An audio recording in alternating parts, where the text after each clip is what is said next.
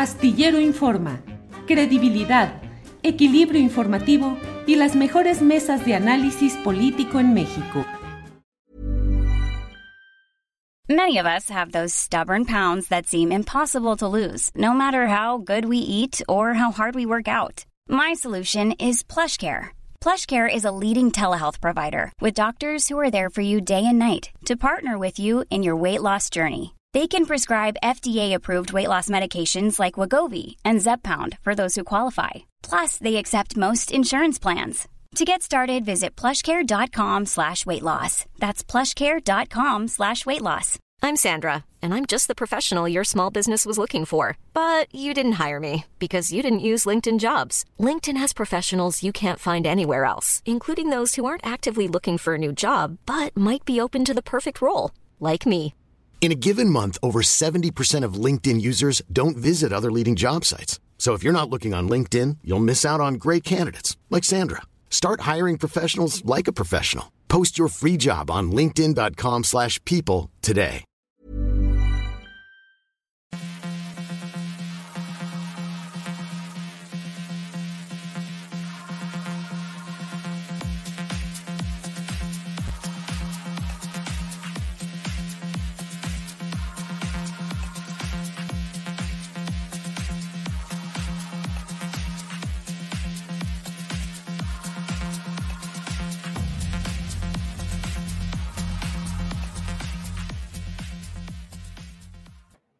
La una de la tarde, la una de la tarde en punto, ya estamos aquí en Astillero Informa. Muchas gracias por acompañarnos en esta emisión correspondiente al jueves 5 de mayo de 2022. Eh, hay mucha información, no solo la referente a esta fecha histórica, la batalla de Puebla, eh, las conmemoraciones, entre otros lados, no solamente en Puebla, donde ha estado el presidente de la República, sino también en Estados Unidos, donde se toma como referencia de la hispanidad o de los mexicanos el 5 de mayo y no el 15 de septiembre o el 20 de noviembre, sino el 5 de mayo. Bueno, eh, hay mucha información que vamos a ir eh, compartiendo a lo largo de este programa. Vamos a entrevistar en un par de minutos más, o antes, si es posible, a Francisco Hernández Juárez, secretario general del Sindicato de Telefonistas de la República Mexicana, porque los telefonistas pues están a un triste de declararse en huelga por primera vez desde 1985, 36 años en los que no ha habido huelga en el sindicato de telefonistas. Eh, luego platicaremos con Luis Hernández Navarro, él es periodista y coordinador de opinión de la jornada, y vamos a hablar sobre este tema interesante, la reforma curricular que se plantea desde un área de la Secretaría de Educación Pública. Luego platicaremos con Fabián Goizueta Sandoval, padre de Daniel Alberto, de las familias víctimas de la guardería del ABC, y vamos a hablar sobre la antimonumenta que colocaron legisladores panistas y que según el punto de vista de los eh, partícipes en este tipo de las llamadas antimonumentas eh, o antimonumentos, pues no corresponden al sentido, a la ética, a la intención de estas formas de protesta y creen que es algo realmente oportunista. Tendremos luego em, eh, hablaremos con Gabriel Torres sobre lo que pasa en el INAI, donde dos excomisionados están siendo ahora propuestos para ser empleados de alto nivel. Puerta giratoria, salen por un lado, entran por otra. Y tendremos la mesa de seguridad con Guadalupe Correa, Ricardo Ravelo y Víctor Ronquillo. Pero para arrancar con todo en este programa, saludo a Francisco Hernández Juárez, secretario general del Sindicato de Telefonistas de la República Mexicana. Eh, Francisco Hernández Juárez, buenas tardes. Buenas tardes, Julio. Gracias por la invitación. Al contrario, Francisco, interesados en saber cómo van pues los planteamientos, el emplazamiento a huelga, cuándo se puede dar, cuándo puede estallar y por qué razón esta posibilidad de huelga, Francisco. Bueno, el emplazamiento está para el miércoles 11, la semana próxima.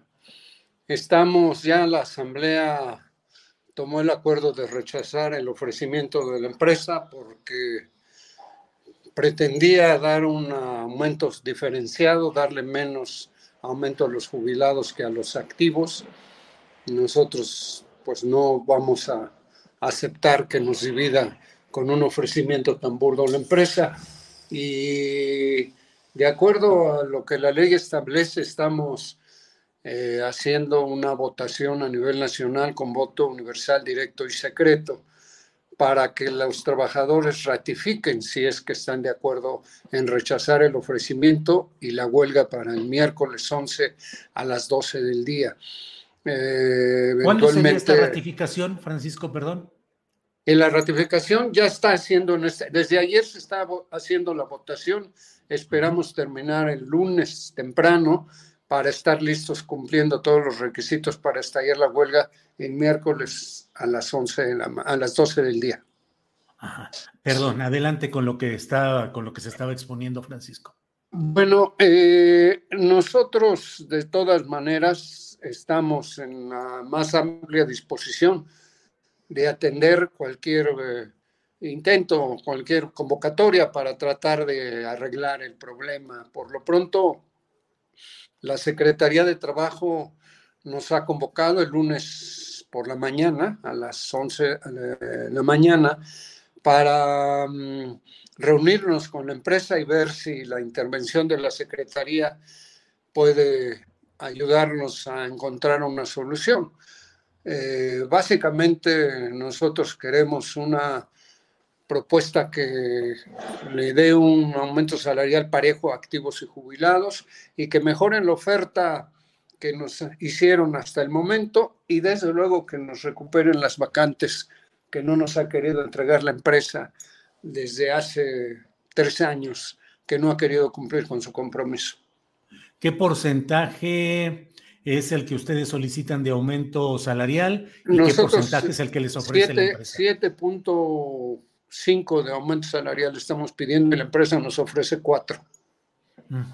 ¿La última huelga fue en 1985, Francisco? Así es, fue una huelga de seis meses, duramos seis meses requisados, con, interviniendo el gobierno de la empresa y, y, con un ambiente de mucho conflicto, porque la empresa nos estaba, con tal de doblegar al sindicato, despidiendo gente todos los días Aún así, logramos resolver el problema en 85, reinstalar, reinstalar a todos los compañeros y mejorar la mm, oferta que nos había hecho inicialmente la empresa. La verdad, nosotros lo último que quisiéramos es ir a la huelga, pero pues es un derecho que la ley nos permite y frente a la intransigencia de la empresa, pues lo haremos si es necesario, pero tenemos confianza en que la intervención de la Secretaría eh, lunes pues nos ayude a encontrar una solución, si no el miércoles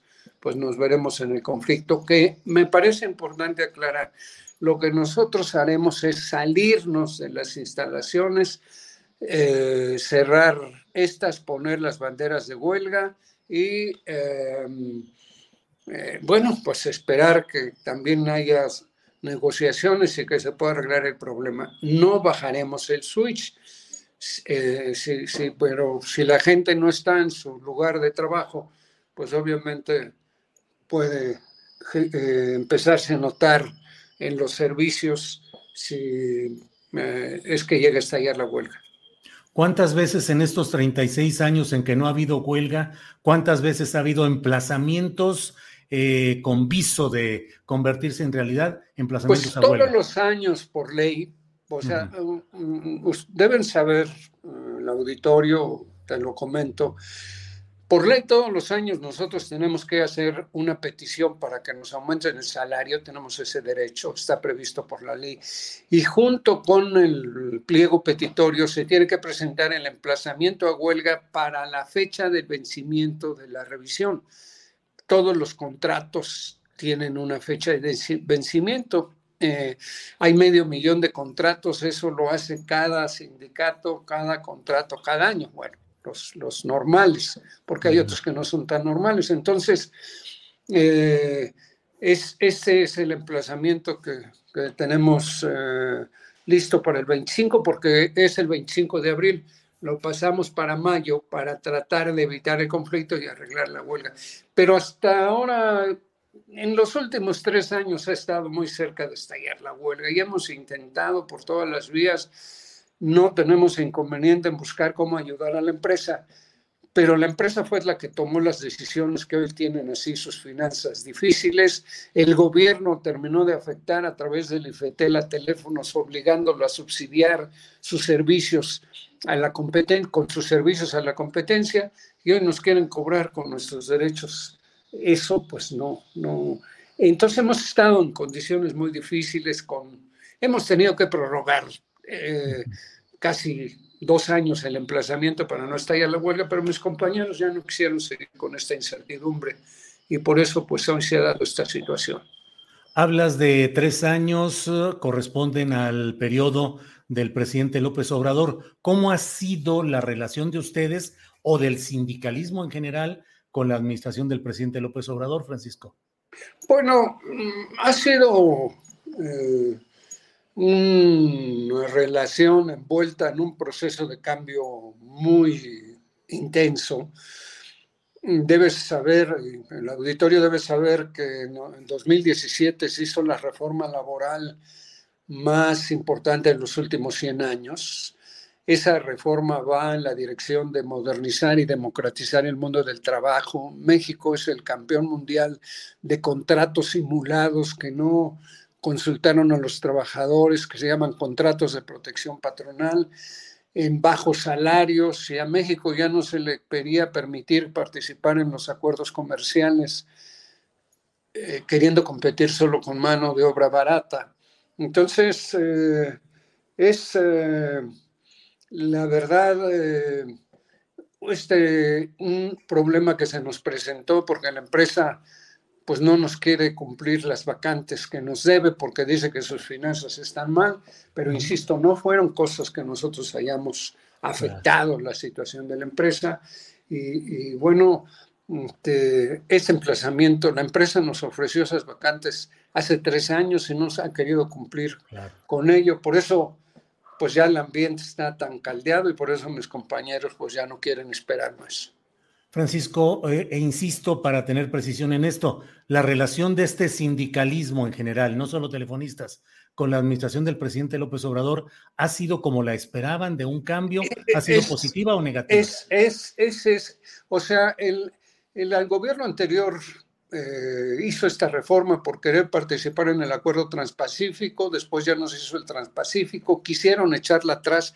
Afortunadamente con el cambio este gobierno la aprobó ya la dejó en firme la propuesta y eh, todos los contratos, medio millón de contratos en el país están siendo puestos a consulta para que se ratifique si los trabajadores fueron tomados en cuenta o no.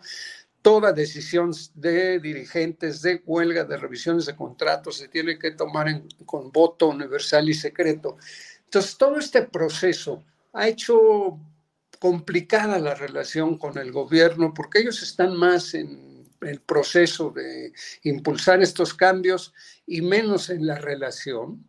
Entonces, ha sido una relación un poco distante, difícil, pero nosotros entendemos y estamos eh, operando las cosas para que ese proceso de cambio, que es irreversible, pero sí se puede alentar, puede detenerse si no estamos atentos, a que ese proceso de cambio se dé en el sindicalismo es indispensable, pero así ha sido una relación distante con el gobierno. Eh, Francisco, te pregunto, ¿cuántos años llevas como secretario general del sindicato? Porque Yo soy desde 1976. Este, 35 eh, años. 35 años, sí. Y bueno, pues yo estoy con mis compañeros insistiendo en que ya es demasiado tiempo, que pero bueno, pues yo tengo que aceptar que ya es demasiado tiempo, que ya es tiempo de cambio, pero pues la verdad en ese sentido yo también tengo que apreciar y reconocer que mis compañeros a través de procesos democráticos y de voto universal, directo y secreto, han, han votado porque yo me mantenga en la organización. Me imagino que parte de ello es porque he cumplido con mi responsabilidad, cuidando los intereses de los trabajadores. Te pregunto el tiempo que llevas porque te quiero preguntar cómo se lleva una relación de defensa de intereses de trabajadores frente a la empresa principal del hombre más rico de México, Carlos Slim. Pues mira, ellos no están acostumbrados a tratar con sindicatos. Tienen muchas empresas, entiendo que como 500, casi no tienen sindicatos, muchos contratos de protección. Entonces, ellos siempre tienen la tendencia a definir, a imponer qué tipo de prestaciones ponen en el contrato, que no les gusta tratar con sindicatos, tienen despachos de abogados laborales para arreglar sus problemas laborales. Y entonces es muy, bueno, no terminan por acostumbrarse al trato con nuestro sindicato. Yo diría que es el único sindicato con estas características con las que tienen relación y, eh, pues ahora, después de que lograron utilizar a teléfonos para convertirse en el grupo privado más poderoso de este país, piensan que los beneficios que tenemos en el contrato pues no deberían estar, deberían bajarse y, pues eso la verdad no va a pasar. Nosotros queremos un acuerdo pero si hay que pelear por defender nuestros derechos, lo vamos a hacer. Yo creo que eso es lo que distingue al sindicato, su capacidad para defender los derechos de los trabajadores y yo así me muevo, o sea, yo no tengo duda en qué tengo que hacer. Si se trata de defender los derechos por mucho que pueda tener riesgos esa, esa tarea, pues está muy claro que es para eso que nos nombraron y es para lo que sirven los sindicatos, ¿no? Francisco, agradezco mucho la oportunidad de platicar sobre este tema. A reserva de lo que desees agregar, solo cierro preguntándote tu valoración sobre la figura empresarial, social de Carlos Slim. Hay quienes consideran que es un agravio a la nación que haya un hombre tan rico en un país con tanta pobreza y tanta desigualdad. Bueno, yo no lo personalizaría, yo digo que el modelo neoliberal, el modelo que se impuso a partir del gobierno de Reagan y de la, señora Margaret Thatcher y un modelo económico que quería menos Estado y más mercado, en donde la riqueza que se generara con esta eh, impulso de mayor participación del mercado y menos participación del Estado iba a generar suficiente riqueza y después esa riqueza iba a distribuirse, o sea, iba a concentrarse arriba y se iba a empezar a, permear hacia abajo, hacia los sectores más necesitados y que ese era el modelo que, debía impulsarse.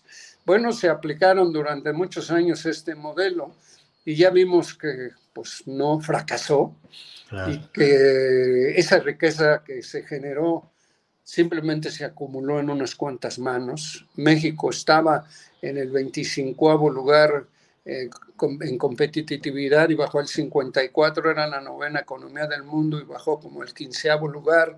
Y eh, el nivel de la distribución entre capital y trabajo bajó, casi era 50-50 antes del modelo, después era 70-30 o sea, 70 para el capital y 30 el trabajo, de manera que en general no se cumplió con los objetivos, pero sí empezamos a tener ya uno de los hombres más ricos del mundo. Entonces, simplemente el modelo es el que no funciona. Bueno, el pues, modelo. Él fue siempre muy hábil para aprovechar las oportunidades y lo ha hecho, pero sí, yo creo que es una, un modelo y un esquema que francamente es indeseable para el país. Pues Francisco Hernández Juárez, agradezco esta oportunidad de platicar de esta entrevista y bueno, pues ahí seguiremos. Hay Francisco Hernández Juárez como líder telefonista para rato, por lo que veo. Hasta el 2024, hasta el 2024. Y pero si te religen, pues ahí sigues. Bueno, yo, sinceramente, yo es, eh, lo dije hace unos días y ya lo estaban poniendo como que lo había dicho para el otro día, ¿no? Quiero decir que quiero dejar arreglado este problema que tenemos muy fuerte con la empresa y empezar a, trabajar para la transición en el sindicato. Creo que es un buen momento para ello, pero será hasta el 2024, claro. ¿Pero es una decisión que te vas en 2024 o depende? Así es. No, es una decisión que se va en 2024. Francisco, muchas gracias y seguimos. Gracias, Julio, muy amable por tu entrevista. Al contrario, gracias, hasta luego. Bueno, pues ahí está la información relacionada con este emplazamiento a huelga en Teléfonos de México y el anuncio de Francisco Hernández Juárez de que en 2024 dejará el cargo de dirigente sindical que ha tenido durante 35 años. Bueno, vamos a otro eh, terreno muy interesante y para ello está con nosotros Luis Hernández Navarro, él es periodista y coordinador de opinión de la jornada. Luis, buenas tardes. Muy buenas tardes, Julio. Muchas gracias por la invitación para estar contigo y con tu audiencia.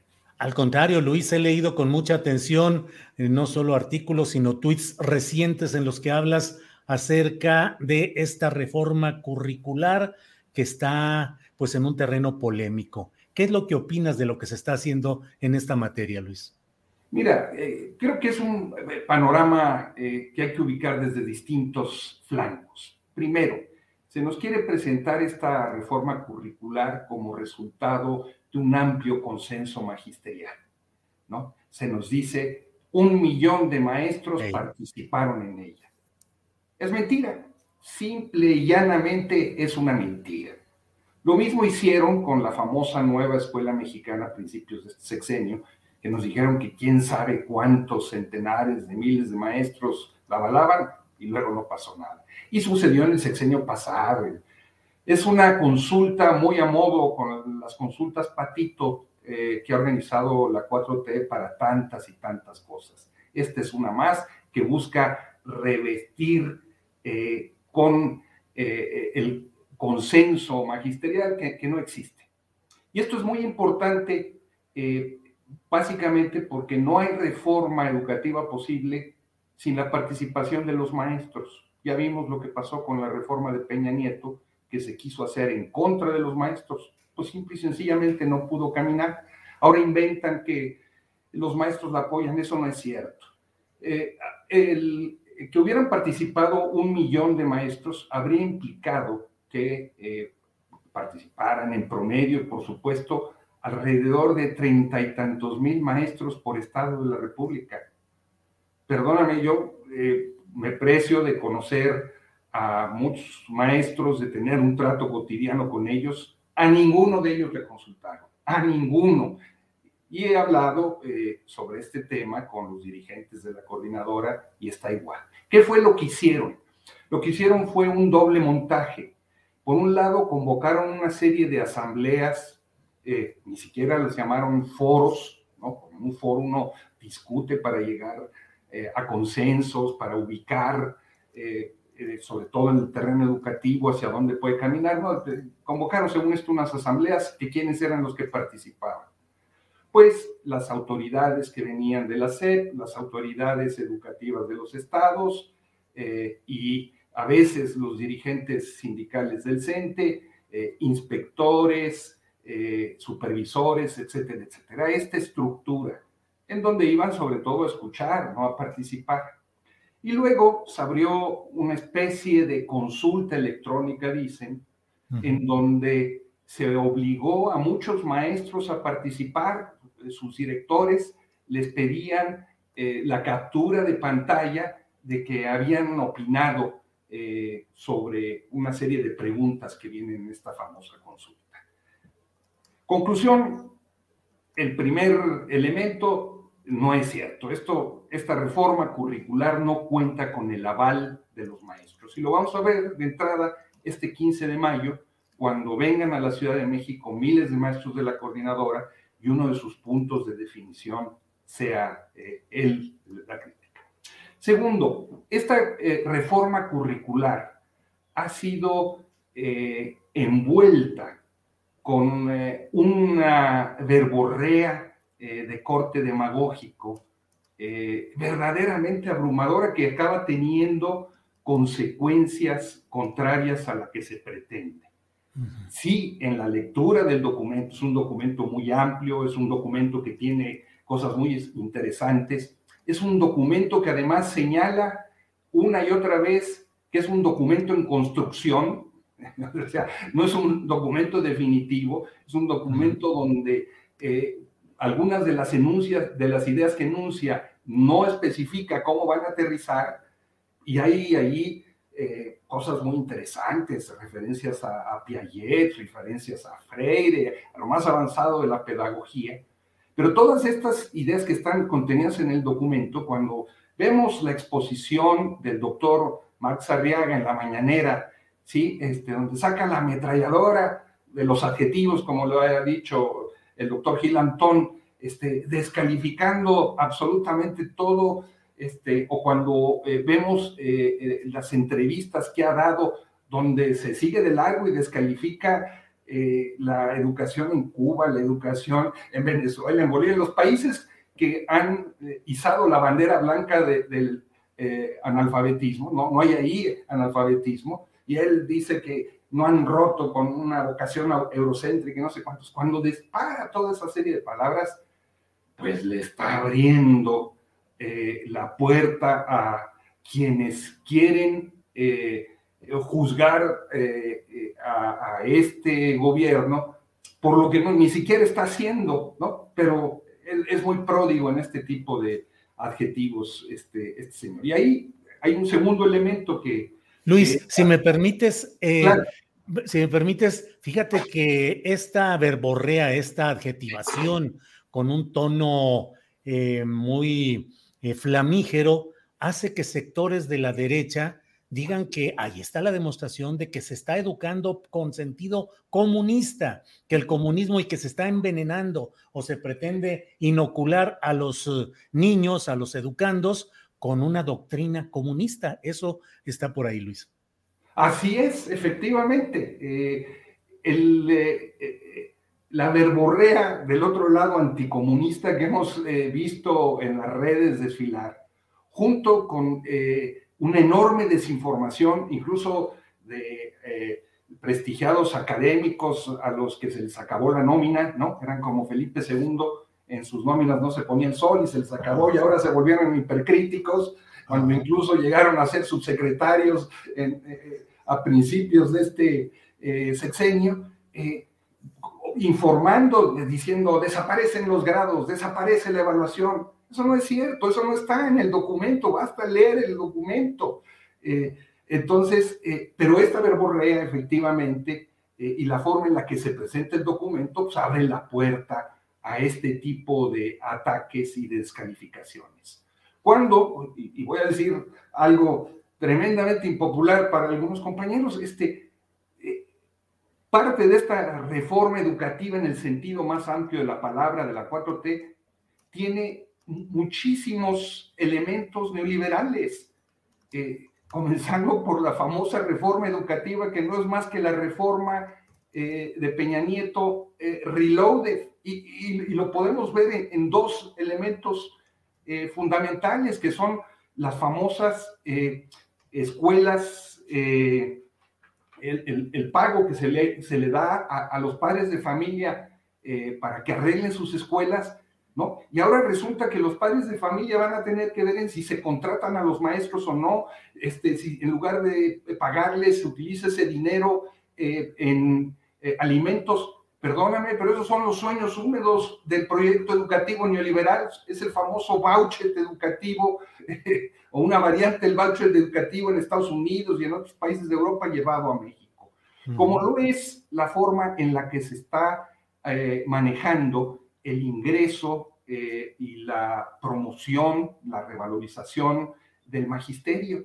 Este, es absolutamente eh, neoliberal, no hay casi ninguna diferencia con respecto a la de Peña Nieto, excepto que se ha manejado.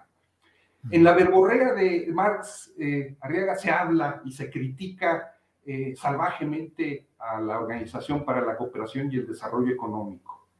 Pequeño problema, este gobierno tiene un convenio firmado con la OCDE. a ver, ¿de qué estamos hablando? ¿De esas palabras flamígeras o de los hechos? Los hechos son que hay un acuerdo con la OCDE. Eh, con este, todo este asunto de eh, la evaluación, ¿quiénes están evaluando a los maestros? Pues el Ceneval. ¿Qué, ¿Qué, es el Ceneval? Es un organismo privado, ni siquiera es el Estado que está evaluando sus propios maestros, sino que está contratando un organismo privado para hacerlo. Todos estos son expresiones de eh, una visión educativa neoliberal que eh, sigue caminando. Y es en este contexto entonces en el eh, que se da la reforma curricular, que, eh, insisto en ello, tiene elementos muy interesantes de diagnóstico, elementos muy valiosos de crítica al modelo pasado, apuntes por donde debería de avanzar la educación, pero que tiene un problema, que es que no tiene el consenso ni el aval de los maestros, no se ha discutido con los maestros. Supongamos incluso, supongamos, como dicen los abogados sin conceder, que de repente los maestros dijeron, órale, vamos a aplicar ese modelo educativo, este, esa reforma curricular. ¿Cómo le van a hacer? Si no hay eh, procesos de eh, formación y actualización, si el presupuesto para la formalización y, actualización del magisterio es el de alrededor de 80 pesos por maestro, ¿cómo, ¿cómo le vamos a hacer? ¿Cómo le vamos a hacer con los maestros que están saliendo hoy del sistema normalista y que deberían aplicar esa reforma curricular cuando no tienen ni idea de qué se trata y no se les ha capacitado en lo que se está haciendo? ¿Qué quiero decir con esto? Que se están eh, en el marco de esta eh, eh, verborrea y esta demagogia, pues están tomando medidas claramente contraproducentes, desatendiendo lo que son los problemas fundamentales del magisterio desde mi punto de vista. ¿Cuáles son esos problemas? Los enumero muy rápido. más allá de los que se derivan de la pandemia, que siguen siendo muy importantes, está el problema de que cerca o alrededor del 40% de las escuelas eh, de educación básica en nuestro país son escuelas multigrado. Escuelas donde un mismo maestro tiene que eh, enseñar a eh, uno, dos, tres grados o, o, los seis grados completos de primaria a grupos de muchachos que tienen entre 6, 13 y 14 años de edad, que son además las escuelas que menos infraestructura tienen techos de lámina, pisos de tierra. Bueno, debería haber una eh, política de justicia hacia esas escuelas multigrado y ahí deberían estar los mejores maestros a los cuales se ha formado para hacerlo. Segundo problema, somos un país donde las cifras varían, pero por lo menos hay 5 millones de analfabetos. Perdóname, Julio, es una vergüenza. Es una vergüenza que no se haya puesto en el centro de eh, la política educativa este régimen, como lo han hecho eh, todos los eh, gobiernos progresistas cuando han llegado al poder, una gran campaña de alfabetización para resolver esto. Y tercero, un problema que se ha venido agravando ahora con la pandemia, el 40% del rezago educativo. Eh, cuatro de cada diez ciudadanos este, no terminaron ni siquiera la secundaria.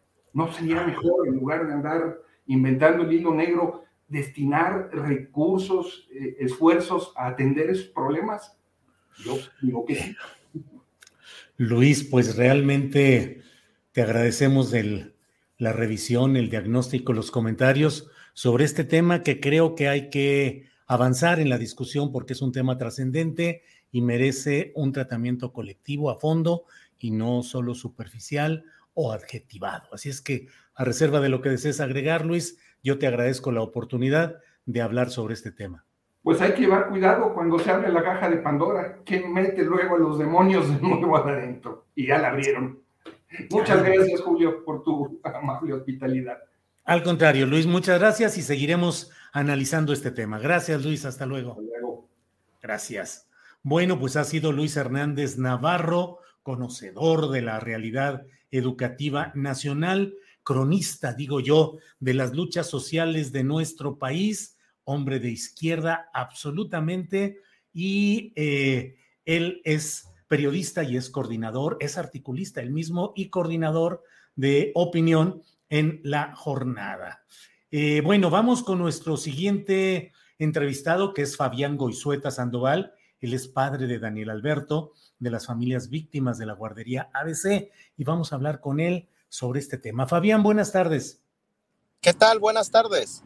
Gracias, Fabián. Fabián, pues eh, eh, hemos pedido una opinión o ampliar un comunicado que han dado a conocer el comunicado antimonumentos respecto a la colocación de un antimonumento por parte de legisladores panistas relacionados con la línea 12. ¿Cuál es la postura en este tema, Fabián?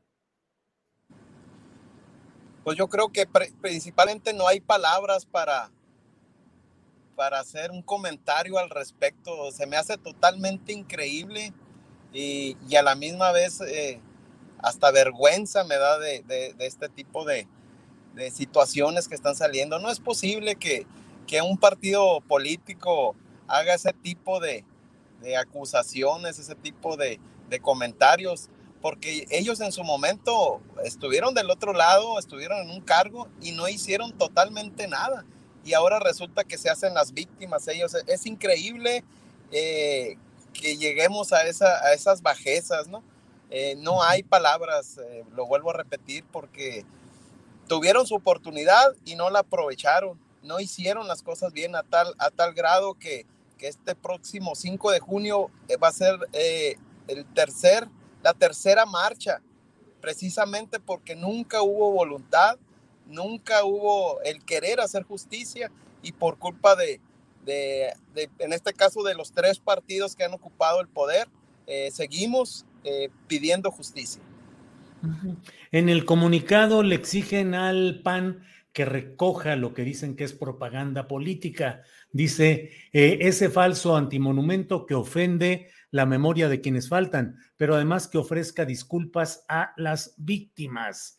Eso es parte de lo que se dice en este comunicado de las organizaciones que han ido colocando antimonumentas, antimonumentos por causas reales y sin participación es decir, no quiero decir que lo de la línea 12 del metro no sea real, pero por quienes han sido víctimas y luchan y denuncian, no por legisladores, en este caso panistas, Fabián.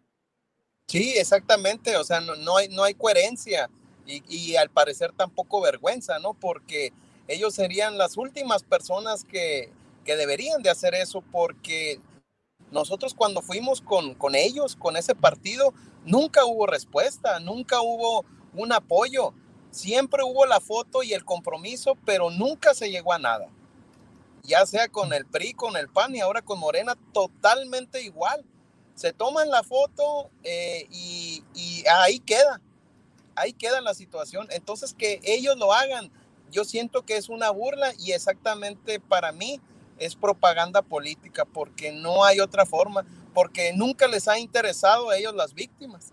O cuando ha habido eh, un acercamiento real, cuando ha habido resultados reales eh, en su momento cuando estuvo ese partido eh, en, el poder, o sea, nunca. Entonces, simple y sencillamente, ¿qué están haciendo? Golpeando, están tratando de, querer arreglar las cosas, pero, pero no es así. Yo estoy de acuerdo que, que retiren esa propaganda, eso que están haciendo ellos, porque no es de corazón, no es por exigir justicia, sino simple y sencillamente estar golpeando a cualquier gobierno que esté en el poder. Eh, Fabián, y estos políticos de los diferentes partidos, dice usted, Fabián, eh, del PAN, del PRI, de Morena, pues normalmente la foto, la, el comunicado de prensa, ya lo dice usted, y San se acabó. En varios de los antimonumentos o antimonumentas que se han ido colocando, sobre todo a lo largo del Paseo de la Reforma, pues es una forma de preservar la memoria de la lucha, de la lucha contra los poderes que no atienden a las víctimas. En este caso de lo, de, lo de la línea 12 del metro, eh, pues pareciera una batalla política, partidista, de acomodo de grupos o de personajes, pero a fin de cuentas, como usted lo reitera, sin resultados reales ni atención para las verdaderas víctimas. Totalmente de acuerdo. Eh, del, el sentido de un, de un antimonumento es eso, pedir justicia, clamar justicia. Y en nuestro caso de la guardería ABC, vamos a cumplir 13 años. O sea, no, no, no, no estamos hablando ni de cualquier tema, ni estamos hablando que, que tenemos poco en esta lucha o que no, o que no ha habido respuesta. Vamos a cumplir 13 años con todas las sentencias de amparo ganadas y simple y, simple y sencillamente no pasa nada. Tal pareciera que en este país no pasa nada.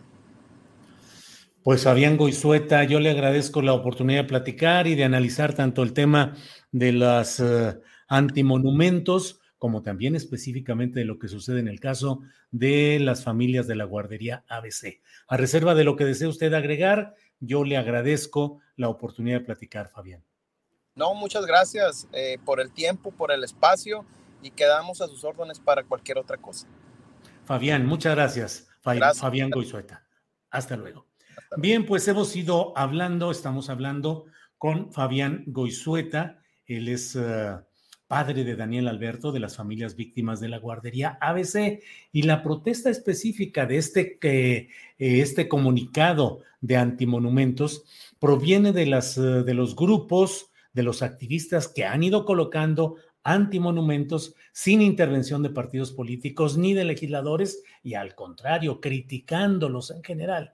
Y ahora el Partido Acción Nacional aparece con un antimonumento que es, dice, fue morena y es lo relacionado con la línea 12 del metro.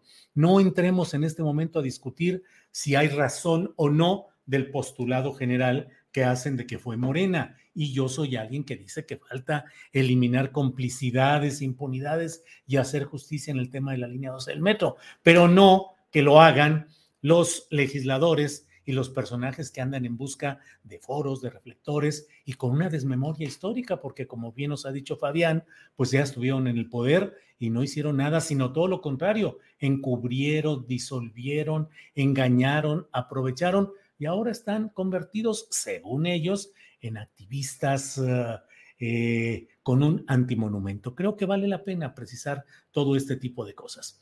Bueno, hoy, como le he dicho, hay mucha información, mucha información relevante en este día. La verdad, le voy compartiendo alguna de ella en lo que llega nuestro siguiente invitado. Pero mire, ya le decía ayer en la videocharla nocturna, que CONACIT otorga cargo honorífico a Florencia Serranía, exdirectora del Metro de la Ciudad de México. La exdirectora del Metro fue nombrada integrante de la Junta de Gobierno del Centro de Ingeniería y Desarrollo Industrial, que es parte del sistema de centros de CONACIT. Es decir, no fue tocada ni con el pétalo de una indagación, de una investigación judicial. Era ella la directora cuando sucedió toda esa tragedia de la línea 12 y ahora simple y sencillamente, pues uh, sin ninguna involucramiento, sin ninguna exigencia eh, judicial, yo no digo que sea culpable, pero cuando menos que creo que debió haber sido investigada también, pero en lugar de eso, un día después del primer aniversario luctuoso de la línea 12 del metro, la nombran en este cargo en el CONACID como si fuera un proceso para irla reivindicando. Y déjeme decirle que hay otro tema que está generando una gran discusión, una gran polémica. Claudia Sheinbaum acusó de conflicto de interés por parte de la empresa DNB, que hizo el informe sobre el accidente de la línea 12. Señaló que el reporte es tendencioso, mal ejecutado y falso. Indicó como una especie de prueba que un abogado de la empresa habría participado en su momento en un juicio por razones electorales contra el presidente López Obrador y que fue eh, empleado o tuvo algún cargo durante la administración de Enrique Peña Nieto. Dio a conocer Claudia Sheinbaum que rescindieron el contrato y que el gobierno de la Ciudad de México está demandando a la empresa complicado. Ojalá Claudia Sheinbaum dé a conocer el contenido de ese eh, dictamen, pues para que también la ciudadanía eh, analice y vea si es tendencioso, mal ejecutado y falso, porque de otra manera, pues pareciera una forma de pretender que no se difunda un dictamen que no fue hecho conforme lo que esperaba la propia jefa de gobierno. Creo que le está dando incluso Sheinbaum más difusión y más fuerza a las sospechas de que ahí en ese dictamen hay cosas contrarias al interés del gobierno de la Ciudad de México en su actual administración, creo que está potenciando esa, ese, ese tema y esa información. Pero bueno, mire, vamos ya de inmediato con nuestro siguiente invitado. Eh, vamos a platicar de inmediato con el maestro Gabriel Torres. Él es director de Canal 44 y Radio Universidad de Guadalajara, pero también es miembro del Consejo Consultivo del INAI maestro Gabriel Torres. Gabriel, buenas tardes. Muy buenas tardes, Julio, y buenas tardes a tu auditorio. Muy nutrido, por cierto. Gracias, Gabriel, muy amable. Gabriel, pues uh, han denunciado el reparto de posiciones en el, INAI, en el INAI entre cuates, particularmente, y debo decirlo, eh, particularmente lo ha difundido Leti Robles de la Rosa, periodista de Excelsior, muy informada siempre en este tipo de temas. Y bueno, se ha revelado que Oscar Guerra y Rosendo Evgeny eh, Monterrey, quienes fueron ocho años comisionados, ahora son empleados del propio INAI. ¿De qué se trata este tema, Gabriel?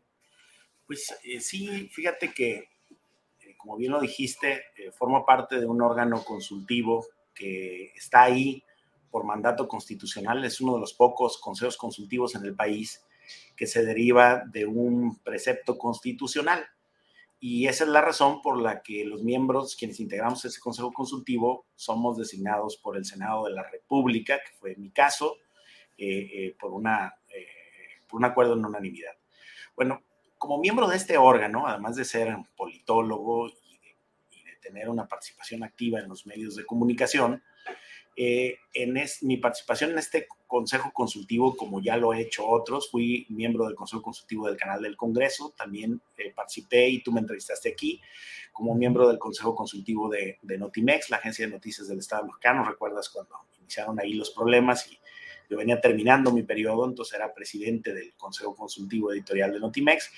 Y después me inscribí a la convocatoria pública, pasé las entrevistas, las evaluaciones y el Senado me designó por siete años eh, en el Consejo Consultivo. Es un cargo honorífico, no percibo ningún sueldo, no soy parte de la estructura del INAI, pero sí de este órgano ciudadano que tiene como finalidad emitir opiniones y recomendaciones respecto de eh, lo que es este instituto de Estado garante de tutelar dos derechos, que es el del acceso a la información y la protección de datos personales. Bueno, el día de ayer, 4 de mayo, eh, se aprobó en el Pleno en sesión pública ordinaria, en uno de los últimos puntos de la orden del día, que metieron, este, faltando unos minutos para arrancar, eh, que estos dos excomisionados del, del INAI, eh, Oscar Guerra Ford y eh, Monterrey Chepop, fueran designados por los que fueron sus excompañeros del Pleno hace apenas unos días como ahora funcionarios de alto nivel del instituto. Eh, lo, que a mí me preocupó y por lo cual hice una manifestación en, mis, en mi cuenta de Twitter como, como consejero del INAI, manifesté mi preocupación por lo que dije ahí, es un reparto de cuotas entre cuates, es que en esa sesión no se argumentaron las razones de por qué volver a contratar ahora como empleados después de haber sido comisionados a quienes ya estuvieron ocho años desde el 2014 al frente del instituto en el máximo órgano de gobierno y ahora pasan a formar parte de una estructura administrativa que valga la pena decirlo, ellos mismos integraron en dos puestos claves, este, sin que eh, mm, hubiera, digamos, un razonamiento eh, en el órgano garante de cuáles son los argumentos. Yo no dudo que eh, tengan el perfil o que tengan experiencia. Pero yo me pregunto, ¿no habría otras personas? ¿En qué momento se hizo público estas vacantes y cuáles fueron los criterios para designar a los nuevos responsables? Eh, me preocupa que el órgano garante de la transparencia no sea capaz de transparentar las razones para integrar a dos funcionarios de alto nivel que además habían sido comisionados en la estructura eh, del INAI. Y también me preocupa que los comisionados del INAI se repartan las áreas del instituto para que al margen del gobierno colegiado que debe tener esta institución, ellos decidan de manera unilateral que en tal dirección que es mía, porque ya hay ese como arreglo, no de ahora, ya de hace un rato, eh, ellos decidan sobre áreas específicas del instituto. Además me llama la atención porque como miembro del Consejo Consultivo, yo formo parte de una comisión adentro del Consejo Consultivo, que es la Comisión de Presupuesto, donde a finales del año pasado yo les hacía llegar eh, en un documento interno observaciones sobre el ejercicio del presupuesto. Una era sobre el monto que el INAI viene destinando los últimos tres años al servicio profesional o servicio civil de carrera. Y me llama la atención que el discurso del INAI sea de un servicio profesional o un servicio de carrera y que a la hora de designar cargos no se expresen razones, méritos o se hagan públicos los procedimientos y los aspirantes que seguramente había otros, es decir, pudo haber otros, eh, que, no se que no fueron puestos en la mesa, ni valorados en la mesa, ni descartados con razones objetivas de mérito o de criterio eh, eh, de, trayectoria profesional. Entonces, por un lado, eh, este órgano es el garante de la transparencia, no es capaz de transparentar sus procesos en temas importantes como estos, polémicos, que a lo mejor hay una justificación, pero que no se esgrime, se pone en el último punto del orden del día, los reintegran a áreas, a, a, interactuar con gente que ellos apenas hace un tiempo nombraron, es decir, eh, pienso que incluso puede haber hasta un conflicto de interés ahí.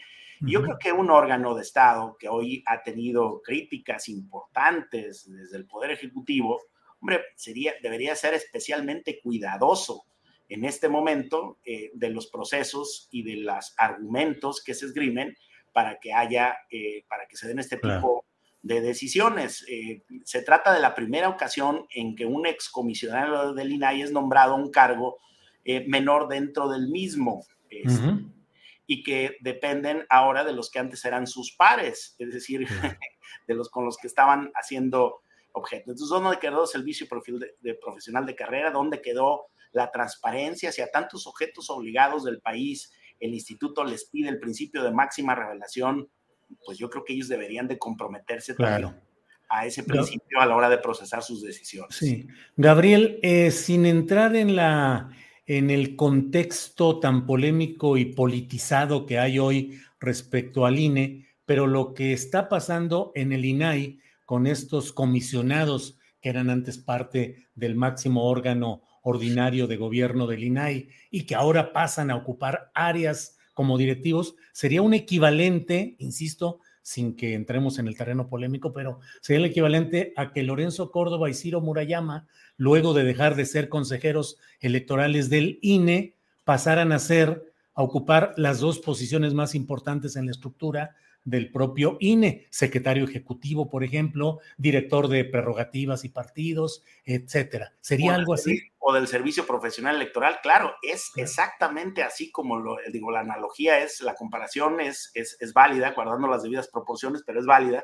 Es un órgano de Estado, es decir, es un órgano constitucionalmente autónomo, este, y, y, sería tanto como que efectivamente Lorenzo y Ciro luego fueran contratados por las personas que fueron sus pares para ocupar dos de los cargos más importantes del Instituto Nacional Electoral. Yo creo que eso daría, cuando menos, lugar a una polémica. Pero aquí hay un agravante. El INE se encarga de las elecciones. Este instituto es el encargado del acceso a la información y de provocar la transparencia en el país. O sea, hay un agravante más eh, porque la sesión en la que fueron designados fue una sesión en que se mete este punto, cuarto a las 12, en el último punto del orden del día, se vota sin haber argumentado, no hay argumentaciones, ahí está, pueden revisar la sesión, ni siquiera se, se hizo una, una descripción, una argumentación de por qué ellos y no otras personas. Entonces yo creo que eh, el órgano encargado de, la, de, hacer eh, posible el acceso a la información, eh, la protección de los datos eh, personales y como consecuencia la transparencia en las entidades públicas, pues debería de ser consecuente con los con al menos dos de sus principios. El primero es el de la transparencia y el segundo tiene que ver con este servicio profesional que dicen en discurso que quieran implementar y no lo implementan desde hace tres años, que se le asignan recursos en los últimos tres presupuestos, pero que eh, sigue sin funcionar del todo, y, que de repente todo ese discurso del mérito debe de ser en concurso público por posición, en un proceso público, máxima publicidad, y de repente todo eso se les olvida y de la noche a la mañana hacen dos designaciones como las que hicieron ayer 4 de mayo en el Pleno. Yo creo que eso a, nuestro Consejo Consultivo nos debe, nos debe de preocupar. Creo que hay en... Eh, hay, preocupación. Eh, hoy hablo a título personal, pero advierto que hay preocupación en otros miembros del Consejo Consultivo y yo espero que en breve podamos tener como, ahora sí ya como Consejo Consultivo, una postura eh, eh, sobre el particular porque yo creo que sienta un mal precedente en este momento. Pues Gabriel Torres, te agradezco mucho la posibilidad de platicar sobre este tema, eh, ayudarnos a entender lo que está pasando ahí y veremos qué sucede más adelante. Por lo pronto, eh, y a reserva de poder platicar más adelante de, de lo que vaya sucediendo, yo te agradezco esta oportunidad, Gabriel. Gracias, Julio, y un saludo a tu audiencia. Gracias, muy amable.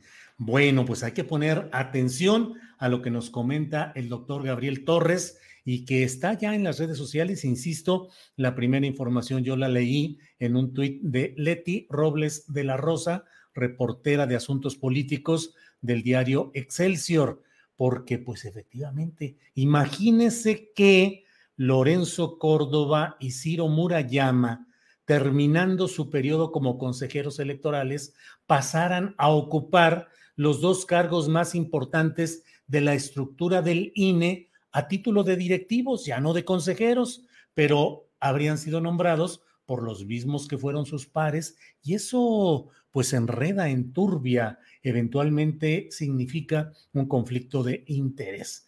Pero bueno, pues estaremos atentos a lo que vaya sucediendo en este tema. Por lo pronto retomo, antes de que vayamos ya en unos uh, cinco minutos a nuestra mesa de seguridad, eh, retomo algunas de las informaciones que tenemos pendientes.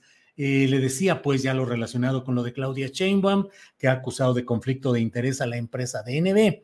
Eso es materia de una discusión amplia y creo, reitero, que creo que le ha dado todavía más luz, más reflectores al tema con esta negativa, porque pues fue una empresa DNB eh, que en su momento fue señalada como la idónea la mejor con antigüedad, operaciones desde 1860, 1870, eh, de la mayor credibilidad y honestidad a nivel mundial. Y ahora resulta que no, porque hay la consideración de que el informe o el reporte o el dictamen es tendencioso, mal ejecutado y falso. ¿Cuáles son las razones técnicas que se escriben, esgrimen para descalificar de esa manera un dictamen, técnico de una empresa antes tan elogiada, por un lado. Y a ver, tenemos un video. Andrés me dice, a ver Andrés, vamos poniendo ese video, por favor. La senadora Xochil Gálvez saca un comunicado en la noche hablando del reporte, del tercer reporte de DNB. Em, el día de hoy, la propia empresa DNB saca un comunicado y están eh, planteando este tema. Es decir, es un caminito que está ligado a mexicanos por la corrupción. Es decir, es parte de esta estrategia de su publicación original y ahora este proceso que viene desde hace rato, que nosotros lo indicamos, de un conflicto de interés que nosotros detectamos en el momento en que eh, se comienza a desarrollar el tercer reporte porque, entre otras cosas, aparece un abogado que ha litigado contra el presidente Andrés Manuel López Obrador. Entonces, es importante que ustedes conozcan que nosotros desde hace semanas, por el propio procedimiento, no lo habíamos comentado y además eh, porque eh, es un procedimiento jurídico, nosotros iniciamos la rescisión de contrato desde hace ya algunas semanas a esta empresa. Es un informe, este tercer informe, deficiente, mal ejecutado, con problemas técnicos, tendencioso y falso, el tercer reporte. Entonces, por estas razones que eh, iniciamos este procedimiento de rescisión de contrato y demanda civil contra la empresa. Y es parte, pues, de, esta, de este uso que hace los adversarios que no tienen ninguna moral, ninguna ética. Eh, de que sacan el reporte de mexicanos por la corrupción y ahora todo este procedimiento. Entonces, nosotros, y que quede claro ante la ciudadanía, no vamos a permitir en ningún momento la vulneración de las víctimas y la verdad del proceso. Bueno, eso ha dicho la jefa del gobierno capitalino, Claudia Sheinbaum. Eh, por su parte, eh, DNB, la empresa acusada de todo esto, confirmó que ya entregó el tercer y último reporte del análisis causa raíz, RCA por sus siglas, producido por un equipo internacional de expertos, de acuerdo con la metodología RCA acordada y con estrictos procedimientos internos de calidad. la empresa aseguró que el informe final se entregó totalmente en apego a los requisitos contractuales, a tiempo y completo. DNB también aseguró que el informe se, elaboró sin la participación de ningún experto que pudiera tener un conflicto de intereses. Pues polémica que seguirá eh, con toda claridad, creo que seguirá adelante la polémica sobre este tema. Eh, en otra información, eh, se ha publicado un comunicado de una organización relacionada con el Ejército Zapatista de Liberación Nacional, en la cual se establece, pues se señala que entre 2020 y 2021, perdón, perdón, se señala entre otras cosas, eh, que el gobierno federal está fomentando la contrainsurgencia hacia los territorios del Ejército Zapatista de Liberación Nacional. En particular se señala al grupo paramilitar de la ORCAO, la Organización Regional de Cafeticultores de Ocosingo. Es un comunicado en el cual detallan la serie de agresiones, de disparos, eh, de actos de violencia, de comunidades que han tenido que abandonar sus lugares eh, de origen, sus eh, casas, debido a la violencia que se está registrando en esto. Lo firma la Red de Resistencia y Rebeldía, AHMAC, que ha estado documentando y difundiendo todo este tipo de circunstancias. Ellos dicen, la violencia sigue, tenemos testimonios que las acciones armadas del grupo militar de la Orcao continúa y dan una serie de detalles de ataques a escuelas, a la comunidad, em, de toda índole. Otros testimonios que acompañan aquí de pobladores que han sufrido este tipo de agresiones y que viven una situación complicada. Eh, dicen que esto ha aumentado con la llegada del gobierno del presidente López Obrador y su programa Sembrando Vida, que lo único que está provocando es división y conflicto. Eh, bueno, pues esto es lo que firma y lo que señala la red de resistencia y rebeldía, AHMAC.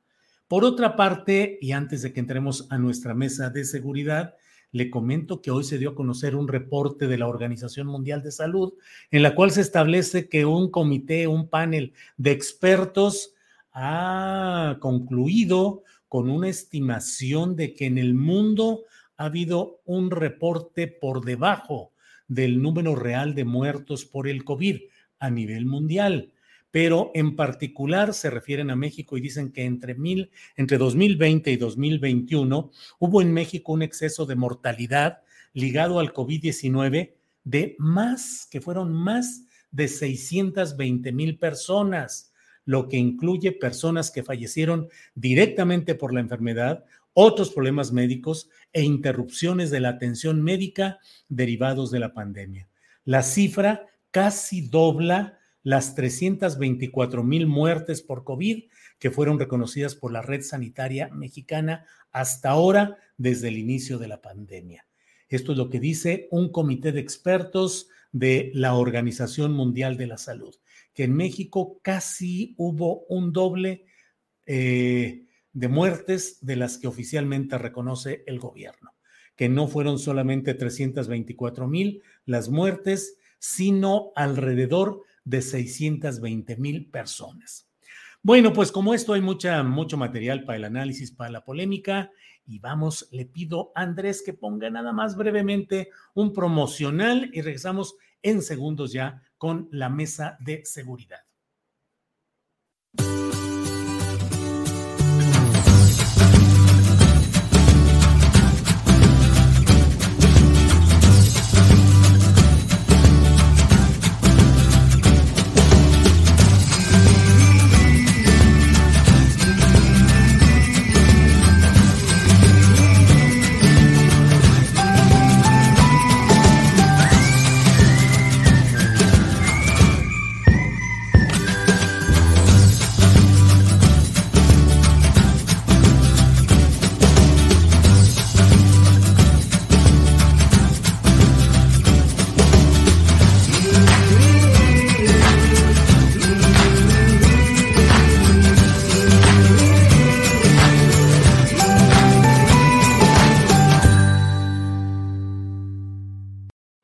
Estamos listos para entrar a la mesa de seguridad, pero antes de ello, permítame invitar a quienes nos están siguiendo a través de Facebook para que por favor se pasen a YouTube, donde continuaremos con esta mesa de seguridad. Ya saben que siempre cuidamos que Facebook, que es un poco más melindroso en materia de los temas que se tocan en sus transmisiones, queremos evitar que haya algún problema relacionado con el canal y por eso les pedimos que se pasen a la transmisión en YouTube. Así es que adelante, gracias y nos vemos ahora en YouTube.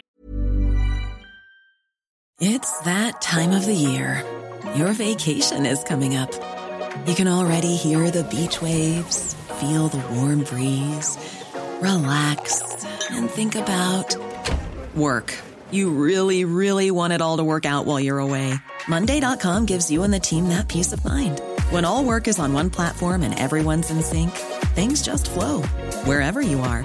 Tap the banner to go to Monday.com. Hiring for your small business? If you're not looking for professionals on LinkedIn, you're looking in the wrong place. That's like looking for your car keys in a fish tank. LinkedIn helps you hire professionals you can't find anywhere else, even those who aren't actively searching for a new job but might be open to the perfect role. In a given month, over 70% of LinkedIn users don't even visit other leading job sites. So start looking in the right place. With LinkedIn, you can hire professionals like a professional. Post your free job on linkedin.com slash people today. Bueno, pues este es el momento exacto. Son las 2 de la tarde con 3 minutos y es el tiempo ideal para que empecemos con nuestra, con nuestra mesa de seguridad. Eh, Ricardo Ravelo, buenas tardes.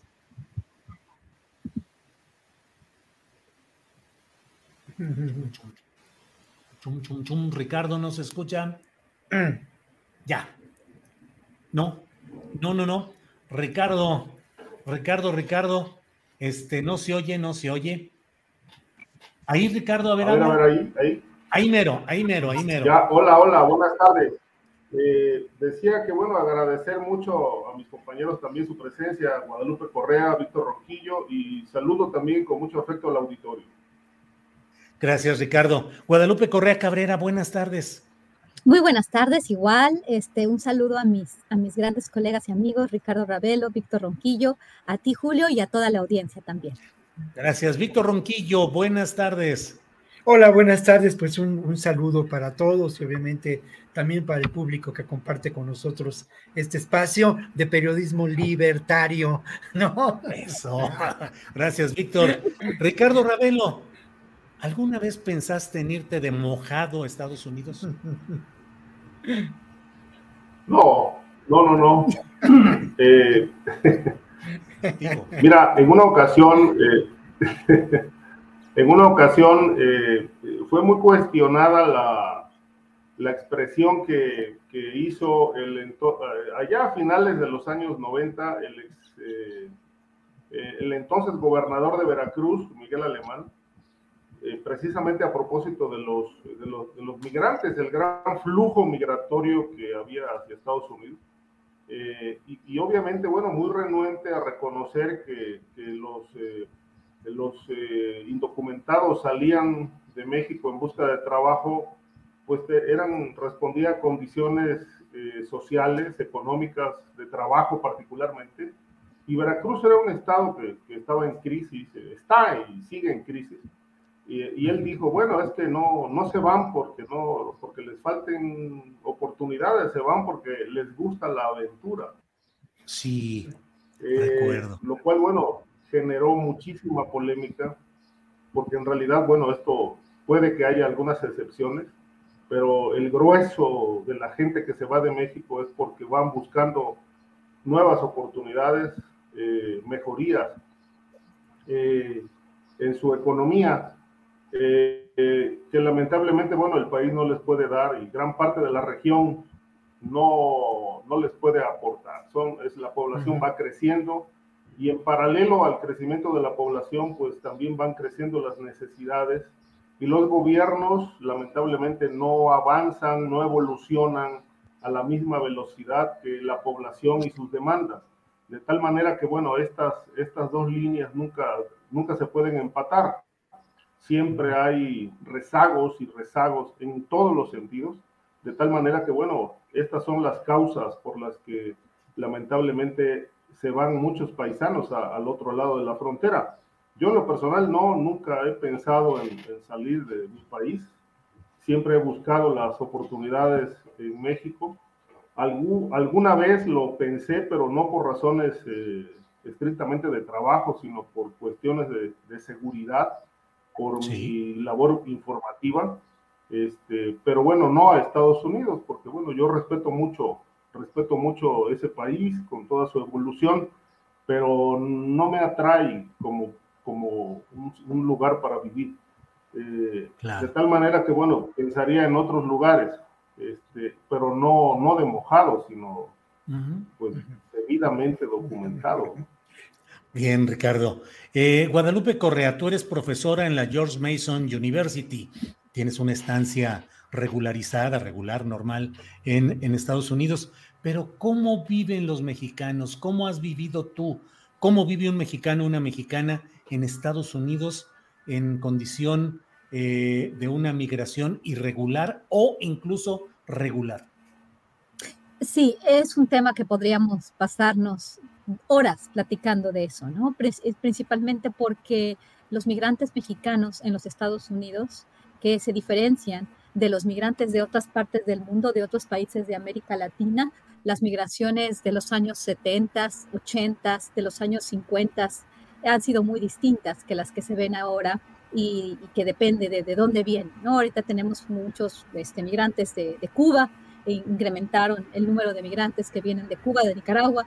Pero bueno, volviendo a la pregunta inicial, em, en realidad depende depende, yo estoy, como dijiste, en una situación más regular, este, tengo, tengo mis documentos en orden y bueno, además tengo una doble nacionalidad.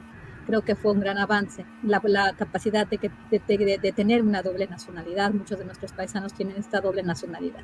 Estados Unidos definitivamente es un país de oportunidades, un país este, sí que, que tiene dos maneras a veces de ver las cosas, ¿no? Pero sí es un país de oportunidades, no puedo decir que no pero también es un país muy hipócrita en el sentido, y yo eh, adquirí la nacionalidad estadounidense, puedo decir que lo hago, y bueno, conociendo las, este, las dos caras de la moneda, eh, también porque en mi familia, en mi familia varias personas sí se fueron este, de lo que se decía mojados, no lo considerábamos como una frase derogatoria, pero en este momento sí lo es, porque se utilizó la palabra wetback, para referirse a las personas que cruzaban el río y le quedaban con las espaldas mojadas, personas que llegaron a los Estados Unidos para hacer América grande y para darle a ese país la posibilidad de tener productos eh, a, un, a muy poco precio, pagando muy poco por la mano de obra. Este, lo que ha hecho nuestra mano de obra, nuestros migrantes mexicanos, nuestros paisanos en los Estados Unidos, ha sido mucho para este país. Estoy hablando de este país porque estoy en Estados Unidos. Entonces, eh, ¿cómo la pasan los mexicanos? pues los mexicanos la han pasado muy duro, la han pasado muy duro desde que, desde que cruzan la frontera de la manera que sea, por esta doble cara de un sistema que te deja entrar, que te deja entrar al más fuerte, que cada vez establece más barreras a la entrada para que lleguen los más fuertes, los mejores capacitados y para seguir manteniéndolos eh, invisibles. Eh, las personas que quieren trabajar, que quieren desarrollarse, cada vez es más difícil, obviamente, porque la movilidad social en todo el mundo ha sido ya, ya, ya, ya a menor nivel. Pero quien ha querido trabajar, quien ha querido darle a su familia, a sus hijos una mejor vida, lo ha podido hacer. Con, muchísimos con muchísimo esfuerzo, con muchísimo trabajo, con dos turnos y horas extras. Este, ¿cómo, ¿Cómo la pasa la gente? Pues la pasa eh, en relación a, a, cómo trabaja. También hay, es muy complicado, yo podría estar hablando de este tema, yo quisiera escribir un libro sobre eso, de tantas experiencias que he escuchado, pero hablando también del desarraigo, de, de la, del sufrimiento, que, que, no se dice mucho, ¿no? De cómo muchos migrantes dan los mejores años de su vida a este país y que son devueltos por el ICE, por cualquier cosa, eh, ya al final de su vida, cómo terminan a veces en los picaderos de Tijuana, cómo terminan a veces en, en la frontera tratando de volver este, y se vinculan a de la delincuencia organizada para poder volver a un país porque en el que están ya no se sienten lo que son pero el que le dieron a ese país, a Estados Unidos, que los regresó los mejores años de su vida. Es, es, una, es un fenómeno, es una tragedia humana en muchísimos sentidos. ¿Por qué? Porque al final de la vida, los migrantes indocumentales, lo, indocumentados, los que pudieron este, acceder a la ciudadanía, pues han tenido otra vida. pero en este momento por eso tal vez no se pase la amnistía, por eso tal vez no vaya a haber una reforma migratoria comprensiva para poder continuar con un esquema muy desigual. Pero ya no, no quiero extenderme porque es un tema, es un tema complejo, ¿no? Sí. Y, es un tema que depende de, de quién estemos hablando. Gracias, Guadalupe. Víctor Ronquillo, ¿usted tomó, pensó en alguna ocasión en irse, bueno, ya no de mojado para no usar esta expresión que tiene razón Guadalupe, que era antes, no tenía un sentido eh, peyorativo y ahora sí, pero una situación, eh, irte irregularmente de manera indocumentada, como luego se dice, Víctor.